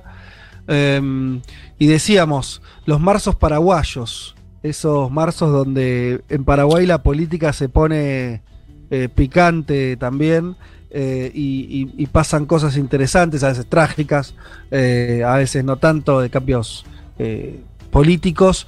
¿Por dónde querés arrancar, Leti, para contar de qué se tratan los marzos paraguayos? Primero contar un poco, Fede, que lo traemos a colación por las protestas que se dieron en las últimas semanas en Paraguay en rechazo a cómo el gobierno de Mario Abdo Benítez había manejado la pandemia y empezaron esos eh, eslogans o esos carteles donde se repetía mucho la consigna de estoy listo para el marzo 2021, entre, Sí. otros, entre otras eh, frases, digamos, que se escuchaban eh, con respecto a lo que tiene que ver con marzo. Y básicamente se habla del marzo paraguayo para hacer referencia a ese mes de 1999, que es el primero que da el nombre, pero vamos a ver que después se van a repetir estas movilizaciones, como lo decíamos antes, movilizaciones que se dan este mes y que hacen tambalear a eh, los mandatarios, al oficialismo de, ese momento. Pero para meternos ya de lleno y después lo, lo, analizamos un poco más en detalle, escuchamos, si les parece, a Magdalena López, que ella es coordinadora del Grupo de Estudios Sociales sobre Paraguay de la UBA. Les recomiendo que si les interesa eh, seguir Paraguay, la sigan en Twitter en tía-magui porque va subiendo siempre eh, muchas cuestiones interesantes en relación a Paraguay. Si les parece, escuchamos, les decía a Maggie que ella nos contaba, nos daba un pantallazo de lo que fue concretamente, o sea, qué fue lo que pasó en marzo de 1999, que es por lo que, eh, o desde donde se obtiene este nombre de marzo paraguayo. La escuchamos. El marzo más emblemático es el de 1999, que se lo conoce como el marzo paraguayo, y en ese momento lo que sucedió fue una marcha, digamos, ciudadana de jóvenes eh, centralmente, urbanos, personas eh, no afiliadas a ningún partido, ¿no? los independientes, que se juntaron y decidieron marchar en protesta del entonces presidente, a quien se lo acusaba de haber sido autor inmaterial del asesinato del vicepresidente y se exigía el juicio político para su remoción. Esto coincidió con la marcha campesina de ese año y esta coincidencia se manifestó en la toma de las plazas que quedan frente al Congreso en la zona céntrica de la ciudad de Asunción y esto terminó con un enfrentamiento armado entre un grupo de paramilitares y la población que se manifestaba pacíficamente y eh, siete personas asesinadas. Para poner un poco en contexto lo que decía Maggie López y eh, dar contexto y, y, un poco más en detalle lo que pasó.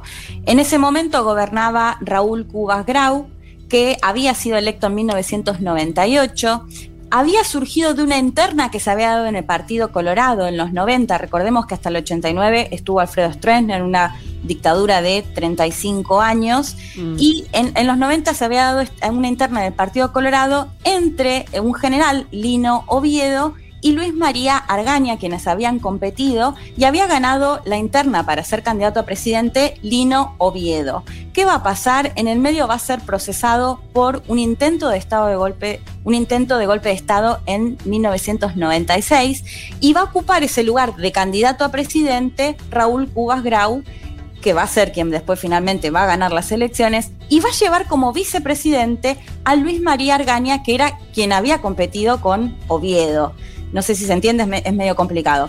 Lo que va a pasar, digo, pues son muchos nombres. Sí. Lo que va a pasar es que va a gobernar, vas a asumir eh, Cubas en el 98 uh -huh. como vicepresidente Luis María Argaña y el 23 de septiembre de 1999 Argaña va a ser asesinado cuando iba eh, de su casa al trabajo, va a ser asesinado también su guardaespaldas, el chofer va a salir herido, pero no, no lo van a matar con disparos, ¿no?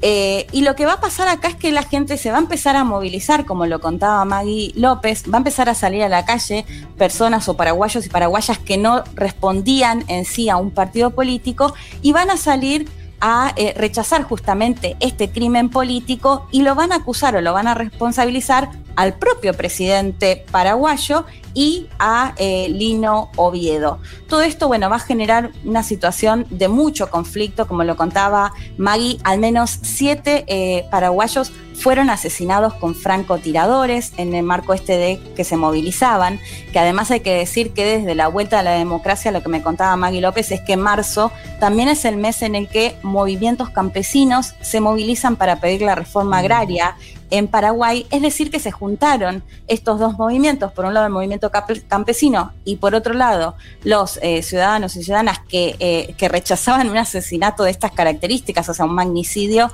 de estas características. Lo que va a pasar es que después de estas fuertes protestas, el, el presidente va a terminar renunciando el 28 de marzo de ese año y de ahí en más es que va a ser conocido como el marzo paraguayo, que sería un equivalente a lo que decíamos anteriormente con el diciembre de acá de la Argentina. De hecho, algo que en el momento, eh, lo que va a pasar en el momento también es que lo que, lo que pasó concretamente fue que antes o en campaña de eh, Cubas se decía Cubas al poder, Oviedo en libertad. Lo primero que hizo Cubas cuando eh, asumió como presidente fue poner en libertad a Lino Oviedo y en sí. ese contexto y por ese motivo, entre otros, es que se responsabiliza justamente a Oviedo y a Cubas por el asesinato de nada más ni nada menos que un vicepresidente. Eh, les decía, bueno, esto es lo que, va, lo que va a dar nombre a el marzo paraguayo. Después, seguramente, esto hago un paréntesis, van a escuchar el nombre o les va a sonar el nombre de Raúl Cubas por la situación que tuvo con su hija. Yo no sé si ustedes se acuerdan, el caso de Cecilia Cubas, que eh, en el 2004 fue secuestrada, después de varios meses la encontraron, la habían, bueno, es, es, un caso muy, muy fuerte porque la enterraron viva, la habían violado, toda una situación muy tremenda, o sea, era la hija de un ex mandatario, pero no tiene conexión con eh, el hecho, digamos, de lo que pasó el marzo paraguayo, pero sí esto fue algo que me acuerdo que desde acá Argentina se siguió con mucho énfasis. Bueno, este es el marzo paraguayo de 1999, pero de ahí en más, cada marzo donde se extendían las protestas, se empieza a, tener cierto temor. Y para eso nos vamos ya a una fecha mucho más cercana que tiene que ver con el 2017, en lo que se conoció también como la crisis de la enmienda, eh, que ya esto en el gobierno de Horacio Cartes, también del Partido Colorado. Si les parece, escuchamos cómo Maggie López nos explicaba un poco de qué se trató este otro marzo que algunos llamaron el segundo marzo paraguayo. La escuchamos. Los marzos paraguayos posteriores que podemos recordar, uno es el de 2017, que también se conoce como la crisis de la enmienda, que sucede entre marzo y abril, y es una serie de protestas en contra de la enmienda constitucional, que fue un intento bastante desprolijo, digamos, legalmente o jurídicamente, de modificar la constitución y permitir la reelección presidencial que está prohibida en Paraguay. En Paraguay no está permitida la reelección presidencial en ningún caso, no hay forma de volver a ser presidente o presidenta en el país con la constitución actual. En 2017 hubo una estrategia interbancadas, digamos, para lograr esta modificación. Se hizo de una forma muy desprolija y esto terminó generando un conjunto de protestas lideradas por distintos sectores de los partidos en algunas partes de los partidos apoyaban eh, la enmienda y otros estaban en contra y esto convocó a un conjunto amplio de la ciudadanía que terminó manifestándose en la ciudad de Asunción prendiendo fuego un sector del edificio del Senado. Este es el marzo paraguayo de 2017. Otro contexto, marzo de 2017, les decía, gobernaba Horacio Cartes también en representación del Partido Colorado. Lo que va a pasar, y esto es muy interesante, yo no sé cuántos países están en la misma situación, pero después de una dictadura de 35 años, en la constitución de 1992 de Paraguay se estableció que eh, los mandatarios no pueden ser reelectos sí. de ninguna forma, es decir, uh -huh. Vieron que a veces por ahí van intercalando. Bueno, en Paraguay no se puede volver a ser presidente o presidenta. Lo que intentó hacer eh, Cartes fue a través de una enmienda constitucional modificar esta situación para volver, para ser reelecto, algo que, como lo comentaba Maggie, generó muchos muchas grietas, incluso dentro de, lo, de algunos partidos, algunos ex mandatarios como Nicanor Duarte Frutos estaban a favor porque también veían la posibilidad de quizás volver a presentarse. Eh, lo cierto es que se empezaron a, movilizar muy fuerte también en las calles de Paraguay, sobre todo fines de marzo y también en abril y generó que el 17 de abril de eh, 2017 Horacio Cartes anunciara esto, si les parece, lo escuchamos. No buscaré la reelección en las próximas elecciones. No asumiré por ninguna vía ni forma la candidatura a la presidencia del Paraguay por el periodo 2018-2023. Bueno, hay Cartes respondiendo un poco a eh, justamente las movilizaciones, donde estaban esas imágenes muy fuertes que se veían que incendiaron una parte del Congreso, concretamente creo que es la parte del Senado, no sé si recuerdan estas imágenes. Sí, claro, sí, sí, y, la quema y, del Congreso. Sí. Claro, y bueno, y Cartes anunciando que finalmente no va a buscar la reelección. Lo que sucedió luego fue que el 26 de abril la Cámara de Diputados de Paraguay rechazó este proyecto de enmienda constitucional uh -huh. y por ende en Paraguay eh, siguen sin tener eh, la posibilidad de ser reelectos, pero todo esto en gran parte fue una victoria, si se quiere, del marzo de 2017 y las movilizaciones en la calle. ¿Qué es lo que pasa ahora? Porque decíamos que lo que pasó en los 90 tuvo que ver sobre todo con una disputa dentro del Partido Colorado que generó este malestar en las calles y si lo vemos en el 2017 también pasó algo similar porque cuando Cartes buscaba esta enmienda constitucional había un entonces senador, Mario Abdo Benítez, que se oponía a esta enmienda, él y, y su grupo, ¿no? Y esto es lo que se ve actualmente, también creo que lo comentaba Juanma en alguna columna que, que hizo sobre Paraguay, sobre esta grieta que persiste en el Partido Colorado. Yo le preguntaba a Maggie López, bueno, pero esta grieta dentro del Partido Colorado es la misma de los 90 y bueno, en parte si les parece, la escuchamos a ella y ya le vamos dando un cierre a la columna que nos contaba acerca de esta disputa dentro del Partido Colorado. La, disputa entre ellos es anterior, básicamente, sí, una de las, uno de los enfrentamientos es la famosa enmienda constitucional, pero ya desde antes, ¿no? Son de dos ramas distintas del partido. Bueno, de hecho, Cartes no es de ninguna rama del partido, Cartes es un advenedizo, no era colorado hasta que se enroló en el partido para ser candidato y votarse a sí mismo. De hecho, él confesó que era la primera vez que votaba en su vida cuando se votó a sí mismo. Y en Paraguay es obligatorio votar. O sea, la pelea es esta. Pero esta pelea no tiene, no es la otra. Digamos, esta, esta puja no es la de los 90. Se parece en tanto la dinámica que tiene, en cómo impacta la- a toda, a toda la política general, pero no es, no está asociada a esa. Y ni Abdo ni su vice estuvieron a favor de la enmienda constitucional. De hecho, nadie de ese sector, ese sector se erige en contra de la enmienda institucional y de hecho una de las cosas que promete Abdo en campaña es que no va a modificar la constitución en la parte de reelección presidencial, que por lo pronto lo mantiene. Bueno, ahí la escuchábamos a Maggie López ya en el último audio, haciendo referencia a esto que me parecía interesante, porque quien asume justamente después de Cartes es el sector encabezado por Mario Abdo Benítez que se oponía a esta enmienda constitucional. Mario Abdo Benítez, de hecho, le gana en la interna a Santiago Peña, que era el candidato de eh, Horacio Cartes. Y todo esto tiene su repercusión, si se quiere, en lo que pasa actualmente, porque en el momento en el que, por un lado, en las calles se pedía eh, la renuncia de, más conocido como Marito, ¿no? Del presidente, en el Congreso lo que pasaba es que se, lo que se establecía era que tenía que contar necesariamente con los votos del Partido Colorado en su totalidad, es decir, también ese sector que sigue eh, o que responde a Horacio Cartes. Y me acuerdo que en su momento hablaba con un analista paraguayo que él me decía, no van a apoyar el juicio político porque quien queda, o sea, el vicepresidente actual, tampoco había apoyado la enmienda constitucional y no responde, digamos, a este sector de, de Cartes.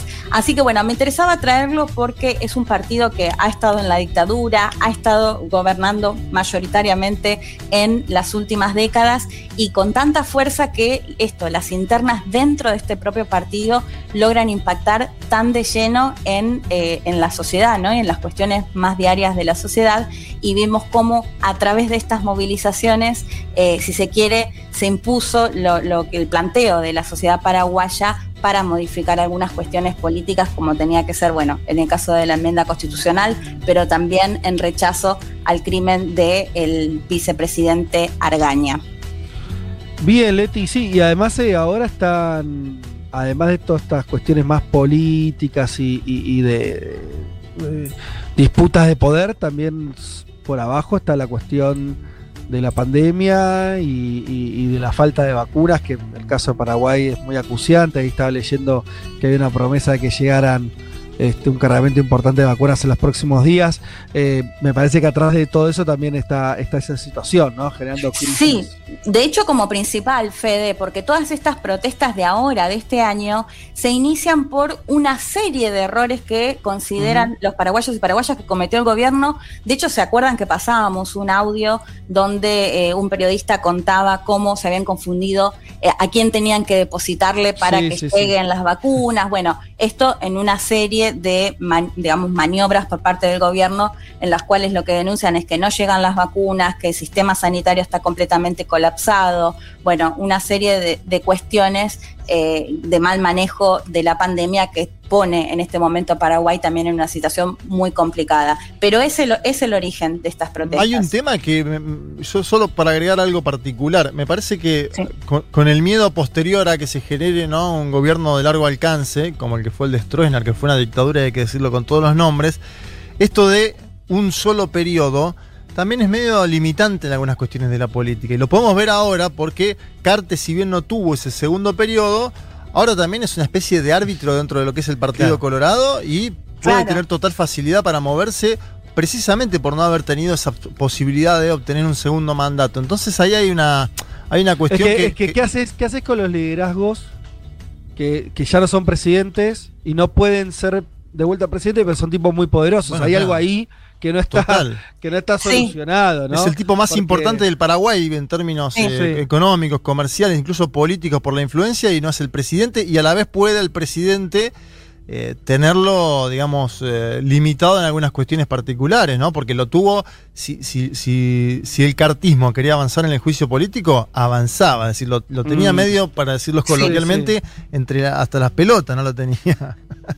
Sí, de hecho, déjame agregarte un dato. Ahí eh, Maggie en uno de los audios lo comentaba. Cartes no pertenecía ni siquiera al Partido Colorado previo, de hecho él mismo diciendo que no había votado nunca, pero siempre manejando igual la política desde las sombras. Claro, lo que pasa ahora es que ya es un exmandatario, no solo un empresario con muchísima influencia, sino que un, mandatario que sigue manejando, porque como decía Juanma, si ellos querían avanzaban en un juicio político, pero en parte quizás lo que les convenía era que Abdo vaya cambiando algunos ministros que re- responden a Cartes.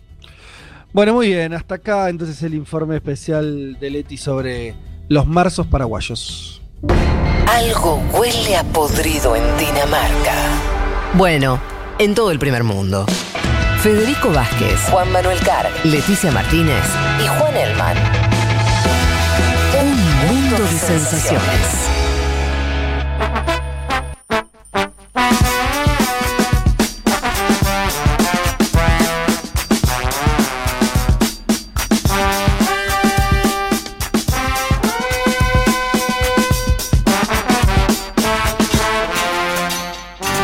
Tenían fe, pero acá estamos, ¿eh? siendo las 15 en punto de la tarde. Ahora sí, con el programa ya terminado, el, el sumario cumplido, eh, todo lo que teníamos para contarles ha sido contado. Eh, así que bueno, para los agoreros de siempre que decían que nos íbamos a quedar, nos íbamos a pasar de vuelta media hora, no sé qué. No, Fede, yo me puse el relojito acá para, y lo estaba mirando a cada rato para no pasarme. Vos estuviste espectacular. Che, eh, leo dos mensajes igual, dos, tres mensajes y, y nos despedimos, pero no quiero dejar de hacerlo. Hija de Paraguaya dice que bueno que hablen de Paraguay, un país muy olvidado de las noticias, pese a ser tan cercano. De acuerdo. Eh, Alejandra pregunta, ¿el Cartés es el mismo que tiene un pool de soja? Sí, Cartés es un Sí. empresario también ligado a la soja, vinculado con Monsanto, pregunta Alejandra. También al fútbol. Sí. Tiene muchos intereses, eh, Cartés. Es un hombre con muchos intereses. Eh, nos saluda de Paraguay, Chato-Under. Gracias por recordar el marzo del 99. Estuve los seis días y ver morir gente a manos de francotiradores a los 17 fue muy fuerte. me, muy me marcó bastante. Mira vos. ¿Cuántos Eh, oyentes paraguayos y paraguayas? Sí, sí. Socia paraguaya también se me repiten el, el Instagram, porfis. No llegué. No sé qué. Al Instagram de Ah, quién. el Twitter, el Twitter de Maggie, que es Ah, de Maggie, Maggie. Tía-Maggie. Ella Bien. se especializa en Paraguay, así que la pueden seguir. Eh, bueno, alguien que nos habla de, de Van Morrison también. Ah, dice, Van Morrison y Eric Clapton sacaron un simple el año pasado en contra del uso de tapabocas. y- ¿Sí? Mirá, JP nos dice esto, no sabía. En contra del uso de tapabocas y de la cuarentena, mirá vos. Eh, no, no me digas eso que me caía también Van Morrison. Ah, con Eric la Clapton. ¿Cómo? No, digo, sin, sin entrar en un debate, digo, se puede, puede separar la obra también. Sí, pero bueno, pero estar así, ya se hizo, sa- sacaron un tema en contra. Igual no, no, qué raro no haberlo visto más eso. Voy a tener que chequear, JP, perdón. hay que, chequearlo, no ¿eh? dude Hay, de ti. hay que pedir ¿Eh? el va- hay que pedir el bar porque por ahí es como el penal que les cobraron ayer a ustedes en el clásico de que- Sí, tremendo. Ta- también quería so- eh, saludar a oyente de Dublín, eh, socie de Dublín, nos dice, no, no dice el nombre. Gracias por la cobertura de la situación en Irlanda del Norte. Por acá, empleado de Amazon, empresa que aprovecha los bajos impuestos irlandeses. Mirá, totalmente conectado con nuestro programa del día de hoy. Ah, total. Gracias por la compañía en este domingo nublado, nos dice desde una foto mostrando un, eh, un balcón. eh, y, y- y se ve una construcción, mira, más dublinesca, más irlandesa posible, esos ladrillos rojos. Hermoso. ¿Eh? Eh, Le ¿la- falta la una viste? Guinness, ¿no? Le falta una Guinness Una y Guinness. nada más. Che, Fede, ¿puedo, puedo, eh, recomendar unas pelis que vi y me gustaron para Por este favor, fin de? dale. Despidámonos con eso. dale. Ok, no, vi una sobre el tema de la independencia de Irlanda que me gustó mucho de Ken Loach, el gran director Sí. eh, británico, que es el, el viento que acaricia la cebada. La encuentran en streaming y la ¿Película otra. vieja o nueva? Es del 2000, 2006, creo. Sí, Ah, no 2006. es- no, es tan vieja. No, y después hay otra del 2002 que es Bloody Sunday, donde cuenta un poco, bueno, este, este famoso Sí, esa creo que la vi. domingo que es del 2002. Digo, son dos momentos distintos de la historia, pero sirven mucho para entender este conflicto. Y están buenísimos, además, hay que decir. ¿Cómo no? Bueno, espectacular esas recomendaciones eh, para este domingo así ya más invernal o más... eh, bueno, no sé cómo está la temperatura ya. Yo voy acá, acá, acá está fresco, fresco. 18 ¿Cómo está? grados, pero lluvia y nublado, feo.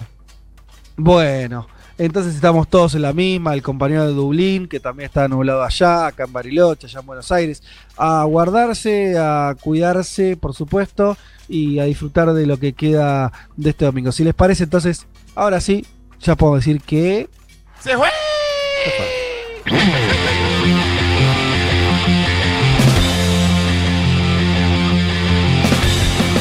Eh, señoras y señores, eh, muchas tardes y buenas gracias. Como siempre, un saludo especial para la puesta en el aire que nos hace David Esquinazzi. También, por supuesto, para la producción de Ayelen Verdinas y Nati Espósito. Em, bueno, esta mesa se despide hasta el domingo que viene. Veremos en qué formato. Así, creo que un 50 y 50.